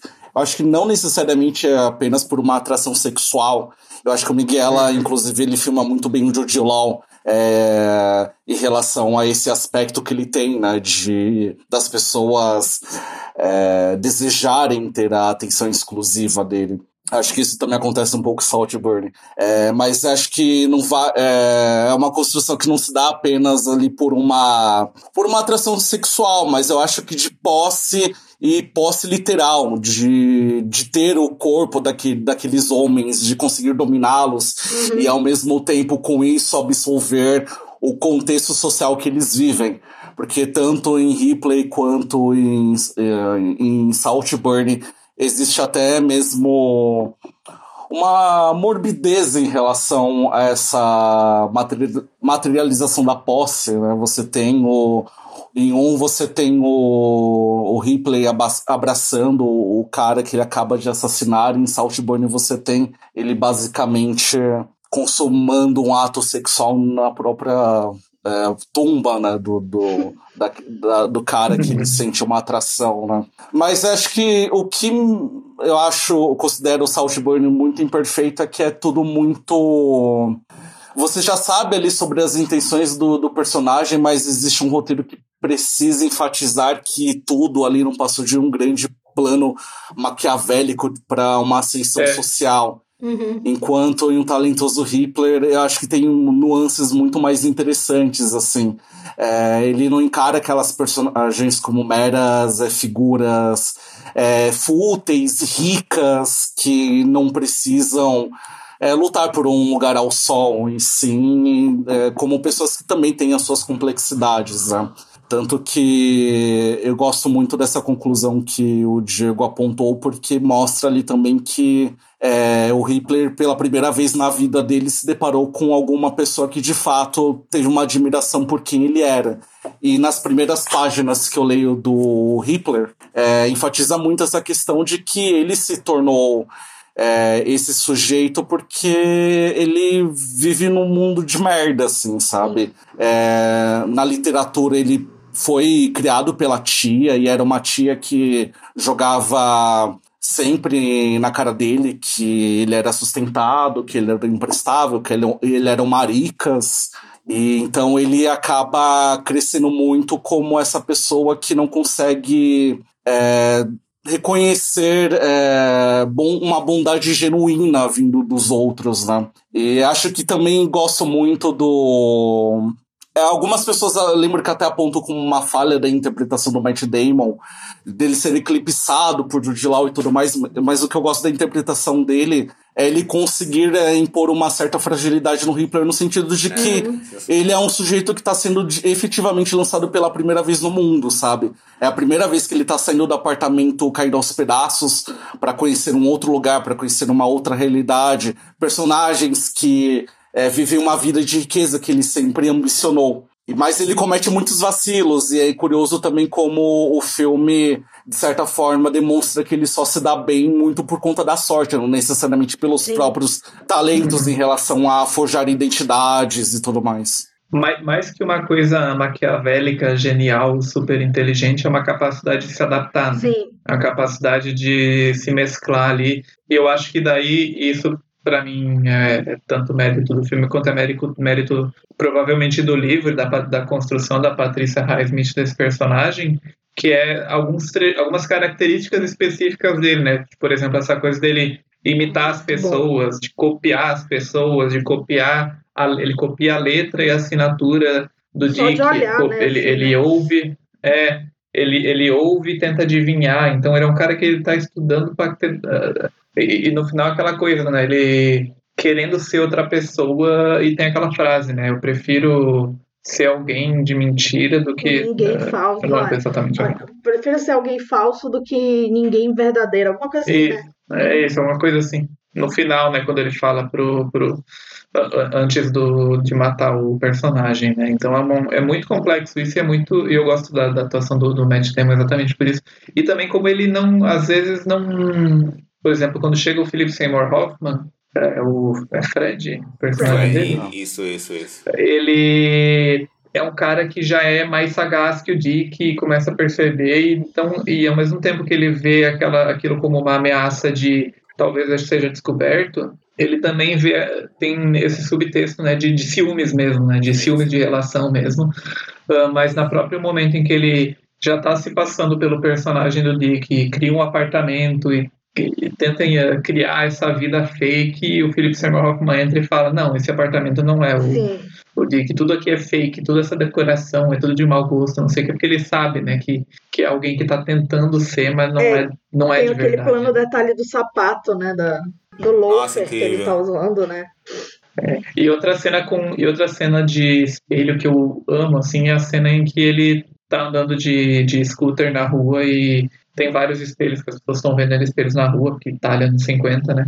E ele cai de moto e porque ele pensa que viu o Jude Law e levanta e tem o reflexo dele totalmente quebrado pelos cacos de vidro do espelho, né? Eu acho incrível. Assim. E uma coisa que eu amo na atuação do Matt Damon é que cada momento que ele parece com, falando com os personagens, você dá para ver um certo descolamento dele, sabe? Ele parece alguém, alguém tá off sabe? Alguém que não se encaixa, sabe? acho que é, o Reaper é isso. Ele parece alguém que quer se encaixar desesperadamente, mas não consegue, sabe? Porque algo, algo interno nele não deixa ele plenamente se encaixar. Então, é, ele é aquela pessoa que quer o, a, aprovação, que quer o amor, que quer tudo isso, mas não consegue, né? E isso vai, e isso vai exaltando a, a é, é, é, essa perversidade que, que ele vai se colocando, se colocando. Até a gente vai entrando nisso, até aquela cena que ele tá tocando com o Dick, né? Que é uma cena muito triste, né? Assim, né? Que você vê um desejo latente ali, mas um desejo que o Dick vai vai desprezando, vai deixando pelo caminho, como ele vai deixando tudo pelo caminho, né? Com, com, com, uh, do mesmo jeito que, que, do mesmo jeito que, que engravida aquela moça e abandona ela como, como se ela fosse nada e Nossa, tudo isso, né? E o próprio a escolha da música, né? O My Funny Valentine, que é a música que é uma das poucas músicas que o Dick sabe tocar, que a Gwyneth Paltrow fala na cena anterior, né? Então ele também tá emulando a Marge, né? Da, ainda, ainda tem, ele, ele também tá vivendo essa, essa relação de emulação com a Marge e é interessante porque ela é a última personagem que desmascara ele, né? Só que ela não, ela como todos, ela não tem sucesso nisso, né? Ela só não é morta por ele. Mas ela, ela vai viver ali a vida dela sabendo que ele matou, que ele matou o personagem, o Dick, né, o personagem do Jude Law. E é interessante também porque ela mesma vive uma relação assim de, de rejeição social, né? Ela não é a garota certa pro Dick, né? Ainda tem, ainda tem isso, né? Assim, eles vão lá para para Europa para se refugiar de certa forma, né? Depois a gente descobre por que que tá acontecendo esse exílio aí. Então, é, o filme, eu acho que em relação ao Saltburn, como o Alex falou, ele, ele tem muito mais complexidade porque a gente vai descobrindo as coisas à medida que elas vão acontecendo e a gente está na perspectiva do Ripley o tempo todo, né? A gente a gente é o, a gente é os olhos do Ripley, né? E aí é muito interessante que a gente é, o, a gente é os olhos de um personagem que é, não é nada perfeito, né? Não, não é é, é até, de certa forma, uma, uma, uma coisa assim meio é, que pode emular o noir, mas eu acho que emula mais o cinema dos anos 70, né? Da gente estar tá no ponto de vista daqueles personagens que não eram é, mocinhos que, e que estavam envolvidos em atividades ilícitas o tempo todo, né? É aquilo, né? No primeiro plano a gente tá vendo, né, esse cinema límpido, esse cinema uh, limpo, né? Esse, esse cinema dourado, esse cinema que as paisagens, o John Sale, que é o fotógrafo do filme lá, que trabalhou muito com o George Miller e tal, que, que, que, ele, que ele constrói, que são paisagens de pinturas e tudo isso, esse classicismo né, encantador do, do Minghella. Mas por trás disso, tem, tem todos esses movimentos sombrios, né, que remete a esse cinema que você disse, Camila. Eu acho que a cena que simboliza isso, esse rompimento de vez, né, e essa explosão, e essa, e essa construção de tensão magnífica é a cena do barco, né? Assim, que é incrível, né? Que é top 3 cenas da carreira. O top, 3, o top 3, o top 2, o top 1 cenas pra mim da carreira do Matt Damon, do Jude Law. Que é incrível aquilo, né? Aquela cena é maravilhosa, né? Que é a morte do Dick, né? Assim. E é o Dick, tá né? Que é aquele, na cara, né? É, é o Dick, que é aquele garoto dourado, né? Aquele garoto, aquele garoto com rostinho perfeito, né? Essa coisa toda. Ele cara. se deformando, é. né? Ele se deformando, né? Ele, ele, ele, sendo exposto fisicamente como o monstro que ele é, né? Ele surtando, né? Indo pra cima do Matt Damon e morrendo do jeito mais físico e brutal Isolado, possível. Né? E, e, a forma e a forma como ele recebe o golpe, né? Ele, ele, ele bate com o remo e corta assim a, a cara dele uh, verticalmente de cima a baixo, é como se uma máscara tivesse sendo Uh, eu acho muito, muito bonito, esteticamente, inclusive, assim, aquele barco no meio do nada e Isso. a, a, a forma como a gente abertos, vê tudo né? aquilo, o plano aberto de cima, né, com o barco uh, à deriva, né, então, incrível mesmo, assim, muito, muito bonita mesmo essa cena. Com certeza, com certeza. O atendente. Sei.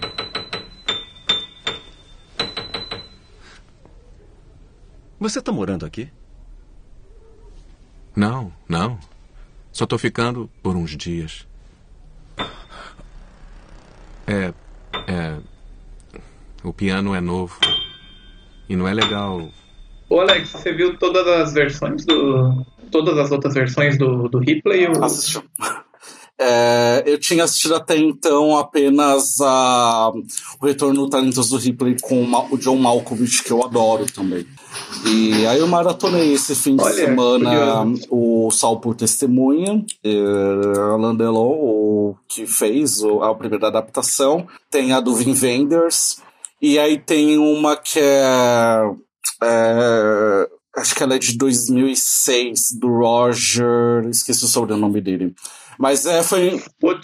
Wood, Replay no Limite com o Barry Exatamente. Essa foi uma versão bem problemática, porque ela foi produzida em 2003, mas aí teve várias questões é, de produções e ela só foi é, lançada três anos depois de pronta.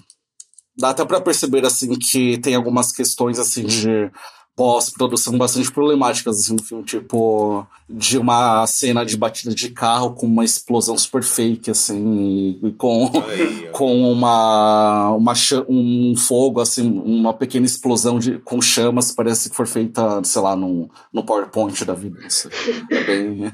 bem filme ido pra DVD, né? Eu só vi a do Vin Wenders, que é estranho, né? Não é uma adaptação direta, eu acho que é só o personagem que tá lá. Não lembro Só muito vê do bem Vin filme, e a. Eu vi a do Vin Wenders e a do assim, não, outras. mas não agora, eu vi faz tempo.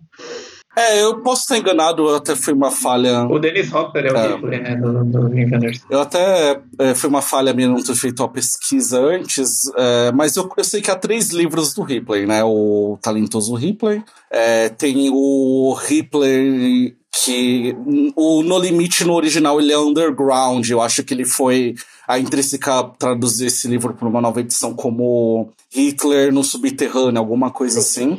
E tem, o, é, e tem os jogos de Hitler, que eu acho que já é ele na, na velhice, né? Então, temos o do René Clair, é, o, é uma adaptação, né, do Talentos do Hitler junto com do Anton Miguel. Hitler no Limite é Hitler Subterrâneo e o, o do John Malkovich e do Dennis Hopper é a adaptação de, dos jogos de Hitler, quando ele já é mais velho. Eu acho Ainda que é tem outros dois, tem o, o de livro, né? Tem um garoto que seguiu Ripley e Ripley debaixo Hum. d'água, mas eles já são posteriores ao filme do Vin Wenders, Ah, da década de 80 e no início da década de 90. Uhum. Ó, fica, fica uma pro, pro Alex aí que eu descobri que existe agora, que é o Nan, que é um filme de 2012, que é uma versão indiana do Talentoso Ripley. Essa eu não conheço. Caraca. Cara, seria uma ótima novela das 11, sabe? Sim, do Globoplay, né? Tá passando no Globoplay, né? Uma coisa assim. Nossa, eu fiquei muito achando como novela das 11 do Globoplay, né? É, mas Muito provavelmente válido. daquelas adaptações é, super, hiper, mega blaster não oficiais, né? Que a Índia É. costuma fazer. Com certeza. Com certeza. Com Quem certeza. seria um bom Ripley brasileiro?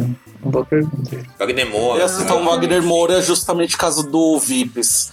Vips, Ah, É, né? mas tem que Mas- ser, um- acho que tem que ser um twink, não sei. Não, mas é, eu, eu pensei no Wagner Moura, mas precisaria ser um ator mais jovem. É, né? eu pensei sei, no assim. Bruno Galhaço 20 anos atrás, assim. Nossa, é verdade, Bruno. Johnny. Massaro, talvez. Se ele Johnny fosse Massaro bom, já não é imagina. tão, assim. Já, o Johnny Massaro, acho que talvez, assim. acho Ah, o que- Johnny Massaro pra mim seria melhor um Dick do que um É. Ripley, assim. Olha. Eu- Deus. É o jovem rico, né? Pode crer. É, eu não sei, assim. é, eu te- teria que pensar aqui, mas eu, eu, gosto do Johnny Massaro, eu gosto da ideia dele. Se fosse feito há 20 anos, acho que o Bruno Excelente. Galhaço, assim, naquela fase novela celebridade, sabe? Ah, É que ele fez uma, uma série da Globo que era sobre serial killer, né? Dupla identidade. Isso, o último trabalho da Ana Paula Arósio. Seria uma boa Sim, Kate. Blanchett, assim, né? Assim, também. Com 20, certeza. 20 anos atrás, com assim. certeza, com certeza. Mas agora vai ser o Padre Gato, né? O Andrew Scott vai ser o. É, então, É verdade. Vou falar né, isso, é né, que vai a ter uma- da Netflix que é uma vai minissérie. uma né? minissérie do Steven Zagan, que é o cineasta e roteirista, né? De dirigir alguns filmes, é muito famoso pelos roteiros que ele fez, né? Gangs Nova York, que a gente citou, Lista de Schindler e tal, né? Holandês, e vai fazer. E também pela série, né? Que ele, que ele co-escreveu e co-dirigiu, que é o Night Off, né? Aí ele vai fazer essa adaptação do Ripley. E a Marge vai ser a Netflix. Dakota Fanning. Então é interessante, assim, é da Netflix, né? Bem. Inclusive a nossa amiga Isabel, a Isabel Wittmann, quando ela estava morando na Itália, uns dois anos atrás, eles estavam filmando essa série, que ela foi, fa- ela foi fazer o tour na Tinetitá e estava Ah, fechado porque estavam filmando a série. Então, Essa, essa série, ela seria do Showtime originalmente e depois foi pra Netflix, pelo que eu entendi, né? Transferiram uma série pra Netflix, assim, sabe? Cederam os É. direitos, alguma coisa assim. É, eu vi que ela foi toda fotografada em preto e branco, né? Ou convertida e será exibida assim, né? eu achei interessante porque o, o Andrew Scott, ele, ele, não é tão jovem para fazer o replay, né? Não. Assim, mas, mas eu acho que ele cabe também, assim, vamos ver a abordagem também, né? Mas É. é interessante, assim, porque é um ator é, é, abertamente, né? Essa palavra é horrível, mas enfim, abertamente gay, né? Então, é, ainda tem, ainda tem essa. Vamos ver como é que vão trabalhar a parte queer do, dessa história. né? Então, essa, eu queria perguntar o que vocês acham dessa parte queer do filme, porque é um filme que, quando eu vi jovem, eu não percebi, né? Porque eu era um ingênuo. Mas, mas uh, hoje em dia, assim, pra mim é muito clara, né? As formas, tipo, ah, esse grande amigo dele, né? Que eles dormem na mesma É engraçado cama. que eu não me liguei isso também na primeira parte que eu, na primeira vez que eu vi, mas o filme ele deixa bem claro, É, né? deixa, essa, essa, essa sexualidade. É, mas ao mesmo tempo eu fico lamentando, assim, como é um filme que pra mim ele falta sexo. Uhum. Só que ao mesmo tempo eu acho que é compreensível. Pelo contexto, por ser um filme Miramax, anos 90, assim, não teria, né? É, não, eu acho que funciona com a repressão da época, assim. Exatamente, é, eu mencionar isso, que inclusive eu acho que é um outro fator é, bastante interessante para a construção do Ripley, é justamente para nebular em relação à própria sexualidade dele, mas é porque ele também é um filme que é, reflete bastante também sobre o contexto do qual ele se passa, né? Uhum. E, e, assim, é, para mim já era muito claro, assim, em relação à atração que ele sente pelo Dick e o relacionamento que ele desenvolve depois com o melhor amigo da Marge, mas... Sim, tem até a cena da banheira, né? Que ele dá... É. É um Mas avanço, também tem é. cena da banheira, né? Na cena, na, cena, na cena do barco ele fala, eu sei que você me É. ama também, eu sei Mas que a você cena da gosta banheira é também, eu sei que você totalmente, sente isso também. Assim, é totalmente é explícito ali. O que que. É, Nossa, você quer tomar banho comigo, né? Assim, não, Uhum. não, não. Eu acho a voltagem dessa cena assim, super potente. Eu assistindo Sim. com 13 anos, sem em dúvidas ainda, minha É. própria sexualidade foi bastante conturbada. É, mas tem isso, é, é um filme que se passa ali numa Itália em que a homossexualidade era um crime, e nessa revisão até isso chega a ser verbalizado. Eu gosto muito de como são feitas as escolhas aqui, de deixar tudo nas entrelinhas. Eu acho que é algo que eu refleti durante a fala da Camila, mas é, acho que isso- é- essa questão né, do, do contexto de como opera é, é, as coisas na- naquela sociedade, eu acho que também acaba causando muito dano para a própria Marge, né, Uhum. que é a única certeza, que é, ela está convicta do que realmente aconteceu, ela está certa, mas aí ela é determinada ali pelas autoridades como essa mulher louca, eh, escandalosa, Sim. que está delirando. Desde o começo, né, ela é tratada assim, né, pelo Judy Law. Ela não tá? tem o poder também, né?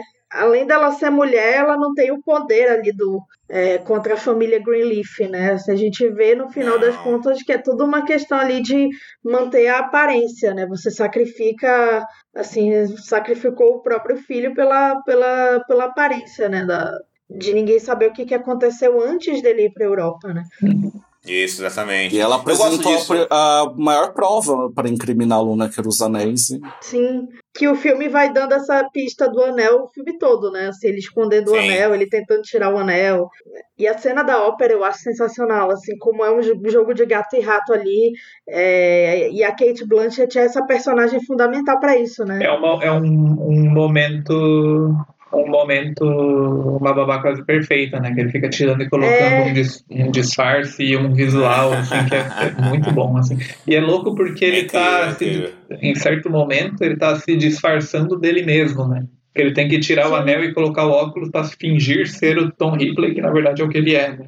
É, é muito bom essa, essa- muito boa essa cena. Muito bom. Não, e é sensacional, porque o filme, ele tem essa coisa, eu acho que concordo muito com o que o Alex falou, eu acho que ele tem essa coisa de deixar tudo nas entrelinhas, mas ele tem uma latência que é muito presente, assim, o que eu acho que remete a esses filmes que ele tá citando. Assim, ele aquece o filme e a gente não tem esse, esse alívio, digamos, essa, essa concretização, né? Sem dúvida, sem dúvida, sem dúvida. Não, eu, eu acho que isso se conecta bem com esses filmes que ele tá sempre citando, assim, eh, na, na elaboração dele, na simulação dele, sabe, dos anos 50, sabe? Que tinham essa latência, que falavam disso, mas deixavam as coisas mais na entrelinha, assim, por causa que se passavam nos anos 50 e tal, né? Os filmes do Hitchcock, do Otto Preminger, do Douglas Sirk, né? Que eu acho que o filme toma aí esse manto visualmente, assim, sabe? Colocando com isso nessa velocidade moderna, contemporânea, mas que ainda tá conversando com tudo isso, né? Então é um filme também que, que funciona nessas várias medidas, né? Mas fica muito evidente, né? Acho que aquela, a própria cena final, né? Que ele tá indo falar com o Pete, né? Assim, né? Que vo-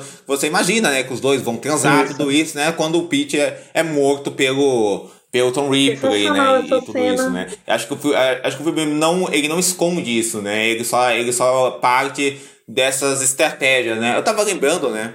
O detetive que aparece no final é o Philip Bacon Uhum. Hall, né? Que é o ator lá do PTA, lá do Robert Ótima Altman também, dele, né? né? Que é a ótima cena dele, né? Assim, acho que o filme tem. Acho que o Minguela tem esse olhar pra, pra cast que também é muito preciso. Não vou lembrar o nome do ator que faz o pai do Dick. Mas ele também é um ator bem manjado, né? Eu lembro dele, por exemplo, no.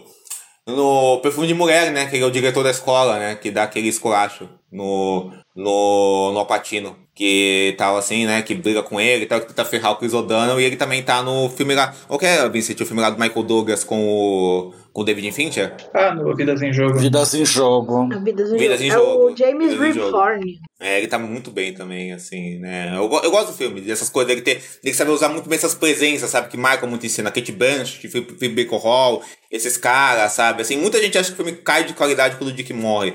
Mas eu ainda gosto muito do filme porque eu acho que ele consegue manter essa coisa do Tom Ripley tentando se safar. Eu acho muito ainda, radical sabe, essa assim? mudança acontecer no meio do filme. Né? Coisa. Total, total, total. É, não querendo assumir a, a posição de anfitrião do podcast, mas eu queria perguntar é, sobre quais as versões vocês é, puderam assistir, também com o personagem, o que vocês acham que talvez elas apresentem como uma vantagem ou Nossa. desvantagem dentro do que se vê nesse do Antônio Miguel. Começando por mim, assim, eu- a versão que eu vi é, foi essa do, do Antônio Minguela e só vi a do Vin Wenders. Acho que nós né? três. Assim, eu acho que né?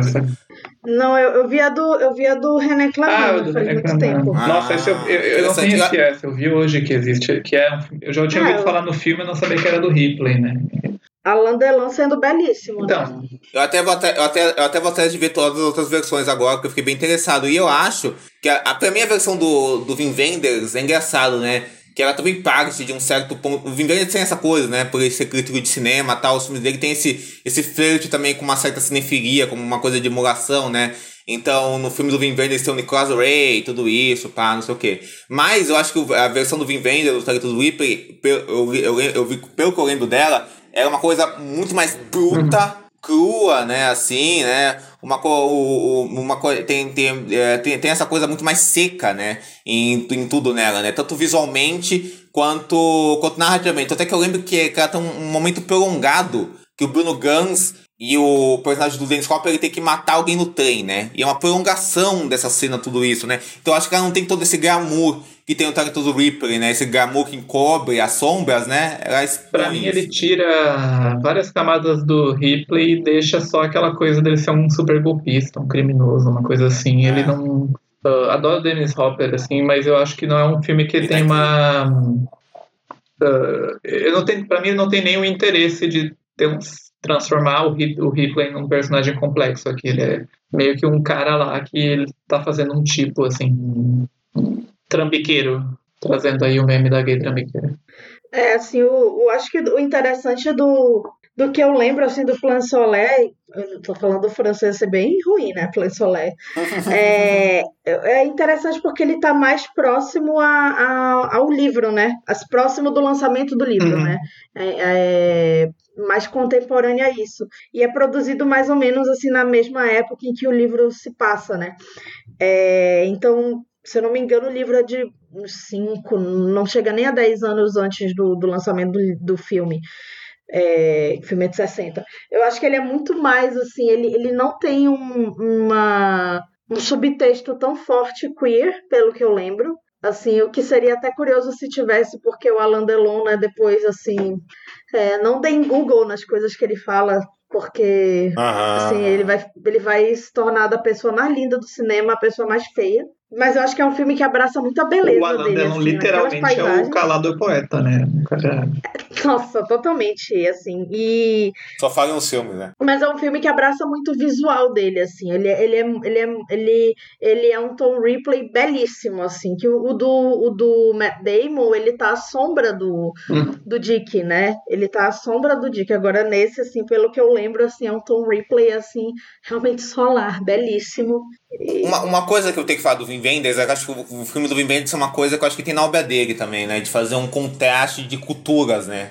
Assim, né? Então eu a- tem, tem uma parada, né? Que tem no Paris, Texas, tal, tem outros filmes dele, né? Que você vê uma figura que é muito tipicamente americana, que é o Dennis Hopper, né? Contrastada com aquele outro mundo, né? Que é o mundo do Bruno Guns, né? É, tal, é um assim, Ripley né? meio Tem- cowboy, né? Meio aquele chapéu. Cowboy, aquele cowboy, visual, né? Cowboy num, mundo- num filme francês, É. sabe? no Tem esse Renan contraste Claman é um filme autoconsciente no filme. francês, né? Assim, é um ator francês, ainda tem isso, assim. O, o elenco todo do filme do Minghella ou é americano ou britânico, assim. Então também tem esse, esse choque de cultura, assim, de, do filme também começa nos Estados Unidos, né? Princeton, é Princeton a faculdade, se É. não me engano, agora me, Isso. me deu... Ou é É isso mesmo. Yale, é Princeton, né? Então ainda tem essa coisa assim do Ivy League, né? Assim, dessa coisa é, é, essencialmente americana, né? Assim, da, da família, é, como é que eu posso dizer? É bissexta, né? De certa forma, assim. Então, então ainda tem isso, assim, que é, é muito interessante no filme. E tem a australiana também, a Kate Blanchett. Uma curiosidade, Alex, o- você falou que você gosta muito da versão do Malkovich, né? Qual você acha que é o diferencial dela? Eu até vi, eu não sei se é verdade, hein? Eu vi isso aí pela internet, que o Malkovich queria dirigir esse filme, né? Assim, né? E aí acabou. E aí e- e ele sempre foi interessado no Tom Ripper e tal, e acabou fazendo esse, essa outra versão, né? Tal, assim, né? Por que te pegou tanto nela, assim? É, ele de fato sempre foi interessado, mas quem dirigiu foi a Liliana Cavani. É, Cava, Eliana é isso. Cavani. Isso, a Cavani, que fez aquele O Porteiro da Noite, né, com a Charlotte Rampling. E, se não me falha a memória, parece que é um filme que também ele teve alguns, algumas questões em relação à produção. É, acho que ele teve ali uma, uma falta é, de, de orçamento, assim, na reta final. É, teve essas questões financeiras e dizem que o John Malkovich ele acabou assumindo as rédeas é, de- de- dessas últimas diárias do filme, mas não é, é, necessariamente um crédito oficial dele como diretor, mas sim, ele teve é, bastante presença, ele procurou pelos direitos de adaptação do livro, acho que inclusive ele até teria falado com o próprio Antônio Miguela para ver se ele conseguia fazer uma nova adaptação, e aí ele conseguiu desse outro livro da Patricia, e, e é isso. É, mas assim, é totalmente diferente. Eu, eu lembro que a Playart que distribuiu o filme, ele tentou vender. Ela tentou vender como uma sequência, mas não, é também uma outra encarnação, assim como foi o. Eu fiquei com a impressão o- que era uma sequência quando eu vi. né? É, ele se coloca, mas não. É, ele é uma outra encarnação de fato do Ripley, assim como foi o Dennis Hopper, o Alan Delon e o Barry Pepper, enfim. O Barry Pepper, né? Quem levou o Barry Pepper? É um ator que eu gosto muito, assim, e acho que ele é um Ripley interessante. É que, é, assim, Eu eu tava acompanhando alguns comentários de leitores e, assim, eu acho que parece que só o primeiro livro do Ripley realmente é muito bom, assim. Talvez os jogos de Ripley também, mas os outros já acham que o personagem vai se desvirtuando bastante e tal, e o Hitler, o Hitler, desculpa, o Ripley, o Ripley subterrâneo, é, nossa, de repente, né?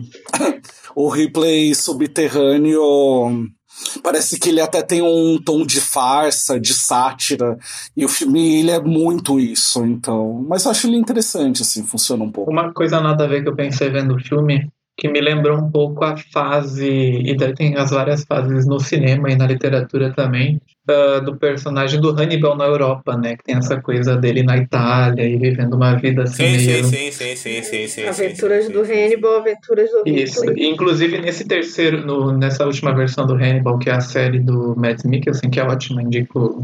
É ótimo. Ah, na, na, na temporada que ele tá na Itália, que ele tá vivendo em Florença, tem uma coisa que até lembra bastante o Ripley, que ele mata uma pessoa e adquire a identidade dela, então é cu- curioso, assim. Só que eu não cheguei a ler todos os livros do saber- ou os livros do Ripley, para saber se é baseado em alguma coisa específica. Não. É, o Hannibal, eu não assisti a série, mas de todos os filmes, e o livro eu só li o Dragão Vermelho, mas eu tenho o, Silêncio dos Inocentes e o Hannibal aqui atrás. Eu gosto de todos os filmes, assim, do, do Hannibal. Não gosto muito da versão do Michael Mann, mas, assim, de um modo geral. Ih, vai ser expulso aqui. Falar na frente do Diego que, É que eu sou muito que não fã, gosta sou de alguma fã, coisa do. Michael Mann. Não, eu juro, é, eu juro que eu não falei isso. É que tem um grupo que eu tô com o Vincent, eu gosto de ficar é, zoando que todo mundo é fã do Michael Mann, eu já não sou tanto, mas eu juro que eu não falei Ah, isso de forma deliberada, assim. É, você não pode falar mal do Michael Mann, não pode falar mal do Clint na frente do Diego. Eu sou, eu sou diplomático, gente. Pode falar mal de quem quiser. Não sou, não sou que nem Camila e Vicente, não. Não é uma, aqui é uma democracia. Nunca mais serei convidado aqui. Foi Não bom pode falar que o Imagina. Clint vai esse ano. Ele vai viver pra sempre, Camila. Ele vai viver pra sempre. Vai viver pra sempre. Pois é, pois é.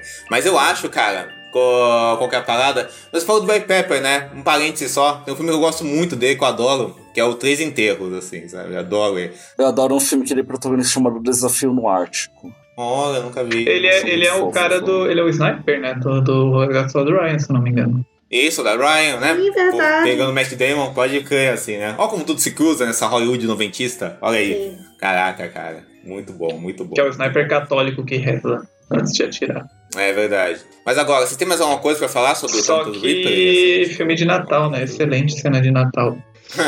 É, passou no selo. Passou no meu Cena de selo de Natal. filme de Natal esse. Ai, ai. Já tive natais como aquele.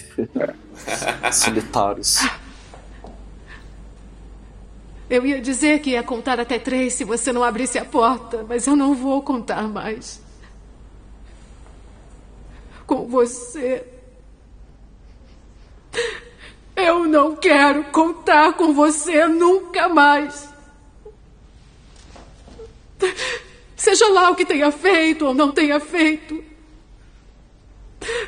Você partiu meu coração. Disso eu sei que você é culpado. Camila Eu queria alguma coisa destacar só que sets lindos, assim, o apartamento do Ripley é brega, é brega, mas eu amo. A direção de arte, né? Assim, é- deve ser um inferno dormir naquele negócio, acordar aquelas cores, né? Mas enfim. É, mas lindos vestidos da Gwyneth Paltrow e da Kate Blanchett. Parabéns, Annie Roth, né? Grande Annie Roth. É verdade, é ela. É incrível, é incrível mesmo. que esse ano fez sua participação como atriz no filme da Barbie, mas é uma das grandes figurinistas da história do cinema. E acho que ela ainda está em atividade, que ela ganhou um Oscar uns anos atrás, assim. Ela é a velha do ponto de ônibus. Então. Senhora. Sim, é a senhorinha do. Sim, sim, a senhorinha do ponto de É, a senhora do ponto de ônibus tinha uma fake news que era a criadora da Barbie, mas não é. Ela, Gente do céu.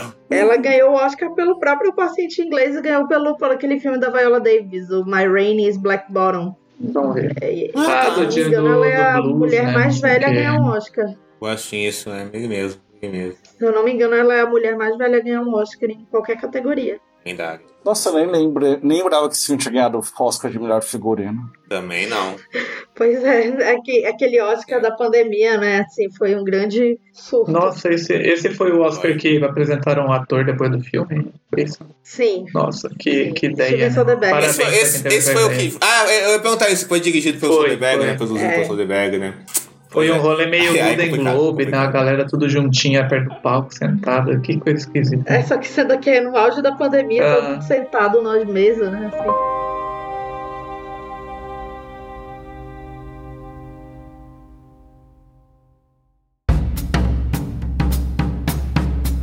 Bem, gente. Terminando aí com o Steven Soderbergh, talvez ele voltará aí, quem sabe. Mas aí a gente, a gente vai falar aos nossos saxofones, acho que a gente pode ir agora, né? Nossos saxofones de ouro para o talentoso Ripley e tal, tal. Começando com você, Camila. Quantos saxofones de 0 a 5 você vai dar para o talentoso Ripley? Cinco saxofones tocados pelo Jude Law no pôr do sol na Triste. Itália. Boa, lindo, lindo, lindo. E você, Alex? Estreando aqui no nosso programa com saxofones para o talentoso Ripley. Eu dou quatro saxofones com o Jude Law tocando dentro da banheira. Incrível, incrível, incrível, incrível, incrível. E você, Vincent? Quatro e meio. Quatro saxofones e uma flauta. Olha aí, hoje a gente tá bem democrático, porque, cara, eu vou acompanhar a Camila. Obrigada. Vou dar cinco, e vou dar cinco saxofones pra o Talentoso Reaper, assim. Que eu acho, assim, é um, filme, é um filme que todo mundo gosta tal, mas acho que dentro de 99, que foi um ano tão incrível, sabe, pro, pro cinema, né, assim, né. Pô, é um ano que, é- que eu fiz um- uma pergunta lá no, no Twitter, sabe? Diego Nós três, viralizou. Nós três do Sábado Sem Legenda, cada um de nós temos um filme favorito do ano, né? O Vincent é o de Olhos Bem Fechados, Não. o meu é do O Insider, meu é de olhos bem o Michael fechados também. Não, o meu é Não, Matrix. perdão. Matrix. O, do, o, o, o da Camila, o de Olhos Bem Fechados, o meu é do- o The Insider, do Michael Mann, e o Vincent é o. E o, e o, e o, e o- e o do Vincent é o Matrix, né? Então, é o, olha assim, é um ano que tem pra todo mundo, né? Assim. E dentro desse ano, né, que foi tão incrível, com tantos filmes bons, assim, sabe? Ah, eu acho que o Titan do Reaper se destaca muito, sabe? Assim, é um filme que se mantém muito forte, muito poderoso, assim, acho, tanto esteticamente quanto em olhar essa psique desse, desse homem que. de- de- desse, homem, desse homem tão complexo e tão assustador ao mesmo tempo, sabe? Assim, toda essa imersão que filme faz dentro disso. Então pra mim é 5.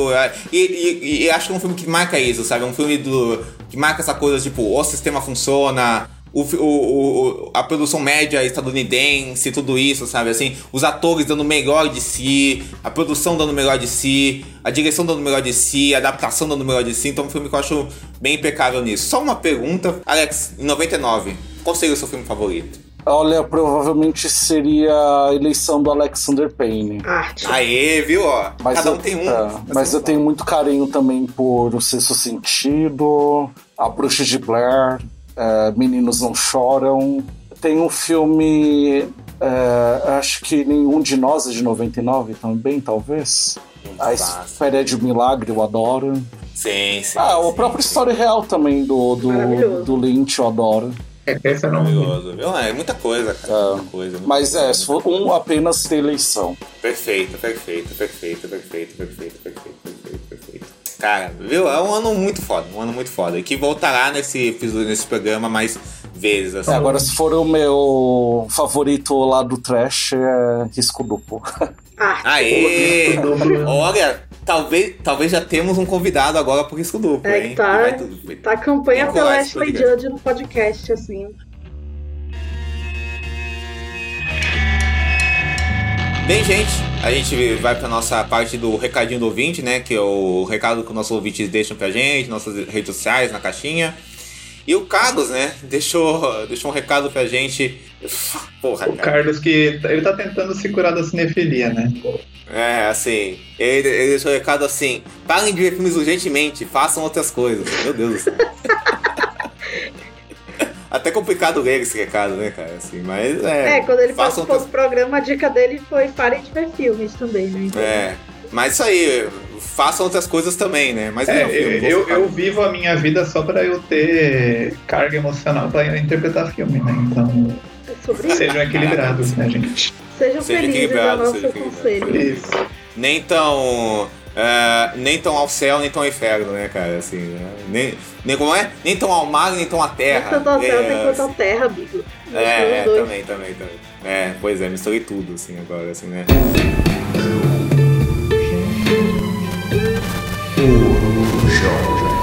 Mas agora a gente vai para nossa sessão do Corujão, que é a nossa sessão de dicas e recomendações.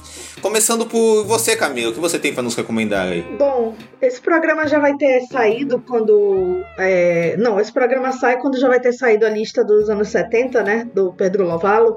Mas eu tô fazendo assim, tô priorizando assim, assistir e reassistir filmes dirigidos por mulheres, assim, nessa reta final, que é quando a gente tá gravando, antes de sair a lista. E aí eu queria dar duas dicas, é, não só pra lista, mas assim, pra vida, que é o Wanda, que é o filme da Barbara Loden, que é muito ventilado né, como o único filme dirigido por mulher na nova Hollywood, é, mas não é verdade, que tem Elaine May e tal. Elaine May, pô. Mas é um filme.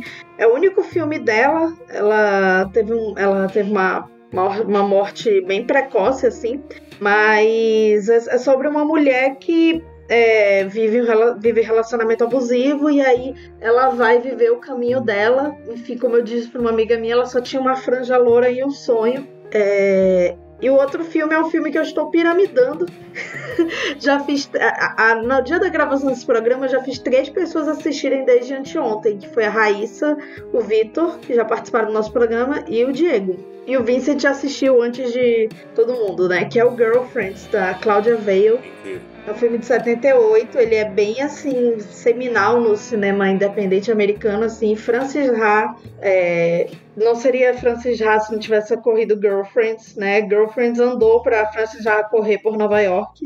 E também essa história de jovem é, perdida, né? Principalmente em relação à melhor amiga que tem a vida aparentemente de boa, né? Porque casou, vai ter filho, mas não é tudo tão simples assim. Tem uma cena que eu adoro E- desse filme que eles vão ver slides de fotos. Eu acho muito boa essa cena. né? Nossa, É, e ela, ela é fotógrafa, né? É. Então tem, tem estéticas, momentos. É, então procurem aí Girlfriends e Wanda, é, dois filmes dos anos 70 do cinema americano. É, que não, não tem tanta atenção. Os dois estão na Criterion, né? Então eles estão tendo agora uma sobrevida, assim, graças à crítica e tal, aos trabalhos de curadoria, né? Mas é, na sua época eles não foram tão reconhecidos, tanto é que a Claudia Veil só fez um filme depois. E só uma curiosidade, a atriz principal do filme, a Melanie Marron, ela dirigiu depois é, Meninas Malvadas 2. Então, Olha. momentos. Sensacional. E, vo e você, Vincent, o que você tem pra nos recomendar? Uh, então, eu fiquei catando aqui, eu não, não lembrava de nada específico, talvez relacionado ao filme, mas eu vou, vou dar uh, uma dica de série, que é uma série que eu tô, sei lá, quatro anos atrasado nela, mas esse ano eu tô me disciplinando para ver mais séries, então eu tô assistindo, que é Small X, do Alexander McQueen, que na verdade são cinco filmes, né, que ele faz sobre a realidade da população preta de, da Inglaterra nos anos 70, mas um pouco depois também. E são cinco filmes de várias facetas dessa população, da maioria descendentes de caribenhos, né? Inclusive, eu acho que ele próprio é descendente de, de, de, de países caribenhos e tal, que faziam parte da Commonwealth. Uh, e tem filmes melhores, filmes piores. O segundo eu acho que é considerado por todo mundo melhor, que é um episódio de uma festa que rola, assim, que eles passam Ai. todo Meu, é, eu acho incrível, mas meu favorito, o meu favorito é o primeiro. Ah, o primeiro assim, também do julgamento eu acho muito bom. Eu acho que o da festa é o meu preferido. Como é que é o nome? É uma música da Xadê, o nome. É Love and Lovers Rock. Lovers Rock. Isso. É, isso E mas todos eles são até os, os mais pra mim, eu não vi o último ainda, mas pra mim o mais fraco é o penúltimo, que é um que fala sobre um poeta, pra mim também já é ótimo, assim, é um filme uma forma de mas assim, são filmes muito intrigantes, né? Filmes pequenos assim de uma hora e pouquinho, cada um menos de uma hora e dez que vale ver assim, essa série. Uh, e de filmes, dois filmes com alguns ganchos assim que, que eu pensei. Um é o, uma adaptação recente da Patricia Highsmith, que é o Deep Water, que é um filme que pouca gente gosta, mas eu gostei quando eu vi. Foi um filme de 2022 ou 2023. Com o Ben Affleck e a Ana de Armas, nessa fase aí do Ben Affleck com a Ana de Armas. Uh, que é um filme de né, crimes e, e, e, e trambiques e uh, alguém morre, e, enfim. Filme de supercine, né? Do Adrian Lyne, que é o reizinho aí de supercine. Eu acho que é um filme divertido. E tem o Jacob, né? O, o Jacob... Jacob o quê? Elord. Elord. Jacob Elord aí, que astro de Saltburn, é Priscila e Euforia. E o outro filme é porque essa semana que a gente tá gravando, né, que é duas semanas antes do podcast sair, saiu o trailer da nova versão do Matador de Aluguel, que é o. Roadhouse. Isso, Roadhouse, que é do. que vai ter o. Jake Gyllenhaal aí, um porradeiro que. um ex-lutador que é chamado para cuidar de um bar que tem muitas brigas de bar. Uh, e o filme original, Matador de Aluguel, do Howdy Harrington, de 89, com o Patrick Swayze, eu acho muito divertido, eu acho até um filme de ação meio subestimado.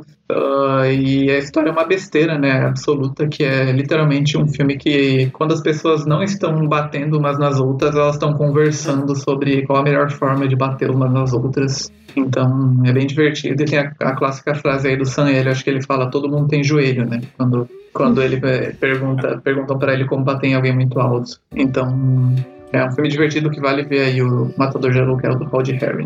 E você, Alex, o que você tem para nos recomendar? Bom, eu percebi que vocês trapacearam um pouco com duas indicações, então. E pode dar quantas vocês quiserem. O Diego fala seis, vezes.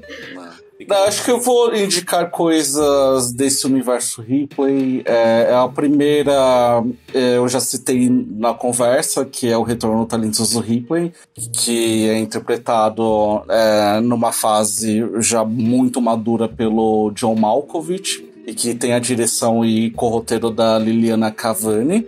É, acho muito interessante é, justamente por apresentar esse Ripley na velhice, ali nos 60 anos aproximadamente, ou 50, não me recordo muito bem a faixa etária dele nessa história. É, mas é um filme também é rodado com bastante sofisticação que apresenta essa faceta de um homem já é, estabilizado na vida, com todos os seus objetivos alcançados, é, já como um componente da alta sociedade, mas que de certa forma não consegue se desviar desses instintos é, de envolvimento em um mundo criminoso e tudo mais. E gosto muito como ele desenvolve aqui o, a relação com o personagem que é o co-protagonista da história, que é o do Grace Scott.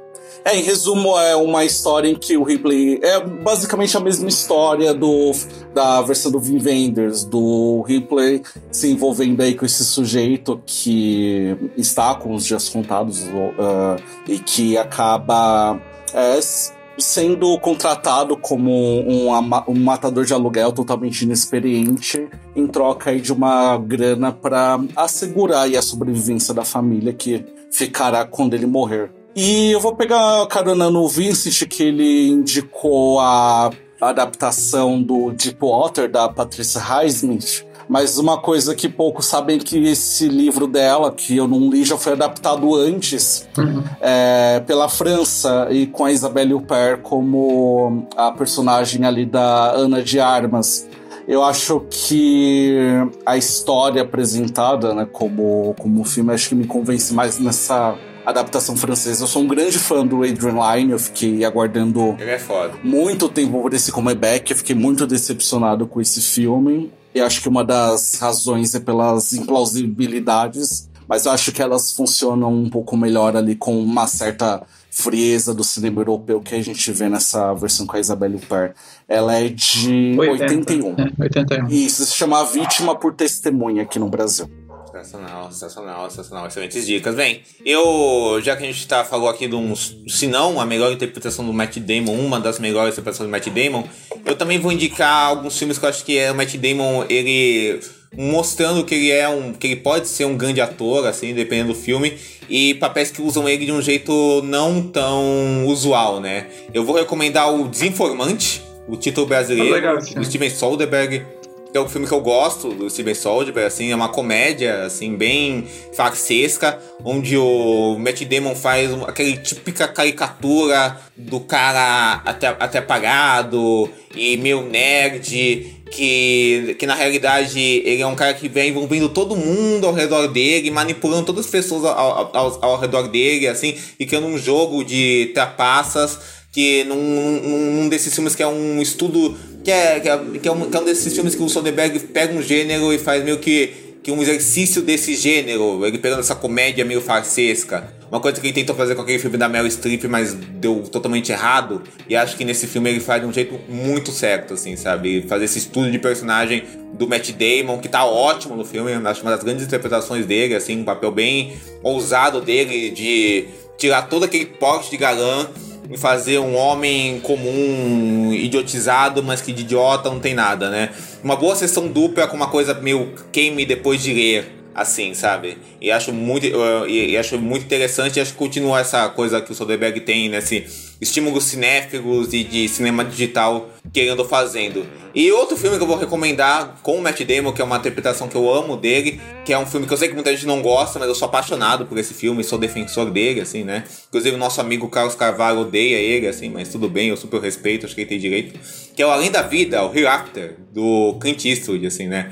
Que é um filme, na verdade, que fala sobre como várias pessoas são tocadas por, pela morte, pelo trauma e de como elas conseguem enxergar a espiritualidade para além da vida. Mas o que, mas o que é legal nesse filme é que é um filme que é zero propagandista contra essa coisa da religião. Assim, ele se mantém muito forte nesse olhar quase meditativo, muito intimista de como as pessoas convivem com esse lado meio sobrenatural, assim, de uma possibilidade de vida depois da morte, se existe ou não, sabe? Assim, e, e acho que ele tem toda essa essa riqueza intimista que o Clint tem e eu, eu olho essa história e de como ele desenvolve essas histórias, assim, de como ele consegue cruzar aos poucos esses três núcleos. E o Matt Damon, ele faz um cara que já foi um. Que já trabalhou como vidente, né? e que, e, e, e, que sabe ler e, que sabe conversar com o mundo dos mortos e tudo isso, e que é atormentado por isso, sabe? Tanto é que rejeita isso do cargo de ser vidente, assim, sabe? E vive numa vida isolado e foge de tudo e todos. E ele tá excelente no filme, assim, ele tá maravilhoso. O que eu lembro desse filme na época é que ele tinha a cena do. Do tsunami, tsunami né? Que foi uma das primeiras. Incrível, acho que o primeiro filme incrível, que talvez teve uma grande cena incrível, em relação àquele tsunami catastrófico eu gosto mais... de 2004, né? É, inclusive eu gosto mais dessa cena do que a cena do Tsunami do Impossível, que pra mim é a única cena do Impossível, assim, que é ah, Uhum. assim, sabe? Mas assim, eu acho esse filme maravilhoso, assim, incrível, filme de chorar mesmo, assim, o, o jeito que ele mistura essas três histórias, assim, como ele faz esse panorama de personagens, eu acho espetacular, assim. E vou, eu vou reforçar a dica da Camila pro pessoal assistir Girlfriends, que é um filme incrível mesmo, assim, sabe? Que tem essa coisa de marcar um tipo de cinema independente que depois a Greta Gerwig e a Lena Dunham foram usar em outras coisas, sabe? Que elas fizeram. Mas é um filme que me impressionou pela crueza dele, sabe? De como ele mostra essa coisa da vida, do cotidiano feminino e também dessa coisa do além do cotidiano fe- feminino essa coisa da, da solidão sabe? De eh, da complexidade da solidão sabe? Até a- esse filme é interessante que até os momentos de humor dele acabam sendo muito crus assim. Eu acho isso muito interessante dentro do filme e dá pra você ver figuras tipo o o Leo Warlock eh, e o Bob Bader e o Christopher Cast né? O senhor de Emily Curtis bem novinhos irreconhecíveis né? O Christopher Cast eu não reconheci inclusive assim sabe? Então é um filme sensacional mesmo assim, é muito bom muito bom. Até alguém no Letterboxd fez uma comparação com o cinema do Romer que eu achei bem preciso assim que eu acho que o filme tem esse mesmo estilão assim. Então assistam Girlfriends aí que é um grande filme. O nosso próximo filme vai ser um filme que eu amo muito, é um dos meus filmes favoritos aí, é, e um dos meus cineastas do coração, que é o Laço de Ternura, o Themes of Enderment, que é um filme aí de 83, que acabou ganhando o Oscar e tal, e a gente vai falar dele no embargo de Oscar, tudo isso, falar desse, dessa, desse melodrama que também mistura uma média, cinema de cotidiano, de relação de personagem, né? A gente agradece muito o Felipe Hoffman pela voz da nossa vinheta, o Fernando pelo, pelo apoio técnico. Vocês podem seguir a gente nas nossas redes sociais, que é o Sábado Sem Legenda, o Instagram Sábado Sem Legenda, e agora a gente tem, vejam só vocês, um Letterboxd. Le- Que o Letterboxd a gente tá lá com Sabe Sem Legenda. E TikTok a gente. também, sábado sem E legenda. TikTok. E TikTok também, sábado sem legenda. Não esqueçam de avaliar, de avaliar bem a gente no Spotify ou no seu agregador. A edição desse podcast foi do João Bosco Soares e o roteiro, pesquisa e apresentação foi do Vicente Camila e, e eu, Diego Quadra. Ah, bem, gente, foi um prazer estar com vocês nesse papo. Assim, Alex, de novo, conte pra gente, a gente pode achar você, as suas redes sociais, tudo isso. E, cara, muito obrigado por ter participado. E você vai voltar muitas vezes aqui, pode ter certeza. Bom, muito obrigado a todos vocês pelo convite mais uma vez. É, fico muito, fiquei muito feliz por ele. Sim, estou disponível para quando vocês quiserem. É, sobretudo se falarem sobre suspense super cine, como risco duplo.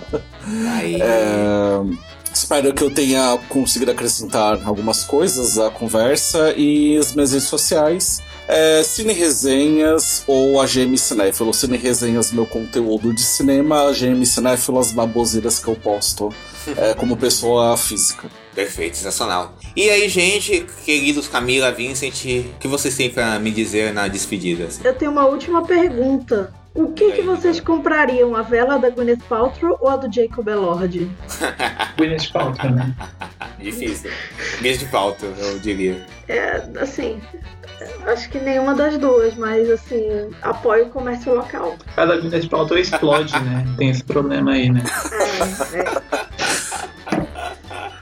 Ah, eu compraria da Guinness como souvenir, assim, pra deixar na minha prateleira. E... Sensacional. É, né? Porque ela, ela é assim, mais, mais icônica, né, do que o Jacob. Jacob ainda tem muito chão pra. Vocês viram a série A Maldição da Casa Usher? Tem uma personagem que é inspirada na Gwyneth. Essa da Não, Netflix. mas o- o- aquele filme lá do, do Ryan Johnson dizem que a Toni Collette é inspirada na Gwyneth, né? Nossa, não sabia É, disso eu, É, não assisto, eu não assisto série, mas a- no Modern Family a Mira Sorvino faz uma participação e uma personagem totalmente Nossa, a Mira. Sorvino. Guinness Que loucura, né? Eu não, eu não sabia que existia essa, essa categoria, tipo, emulações de Guinness Paltrow parodiadas. Na... É um, loucura. é um arquétipo já. O arquétipo já. Que loucura, que loucura, que loucura, que loucura, que loucura. Eu não sabia que a Guinness Paltrow era casada com o produtor lá do sócio do Ryan Murphy. Do Glee, ela conheceu ele em Glee, amigo. Ah, não sabia disso, não. Ela fez Ah, uma série, né, dele. assim, Uma minissérie. Sim, The Politician. É, Eu vi essa É, série. Carol assim. Ela tá lindíssima. Mas a série não é boa, não. Não. Mas ela tá lindíssima, assim. Mas não é boa, não. Mas é isso, gente, ó. Sejam felizes e até o próximo sábado, Celestino. Sejam felizes. Falou. Tchau, gente. Tchau, tchau. Não matem ninguém como Tom Por favor, cuidado com viagem de barco na Itália. É isso.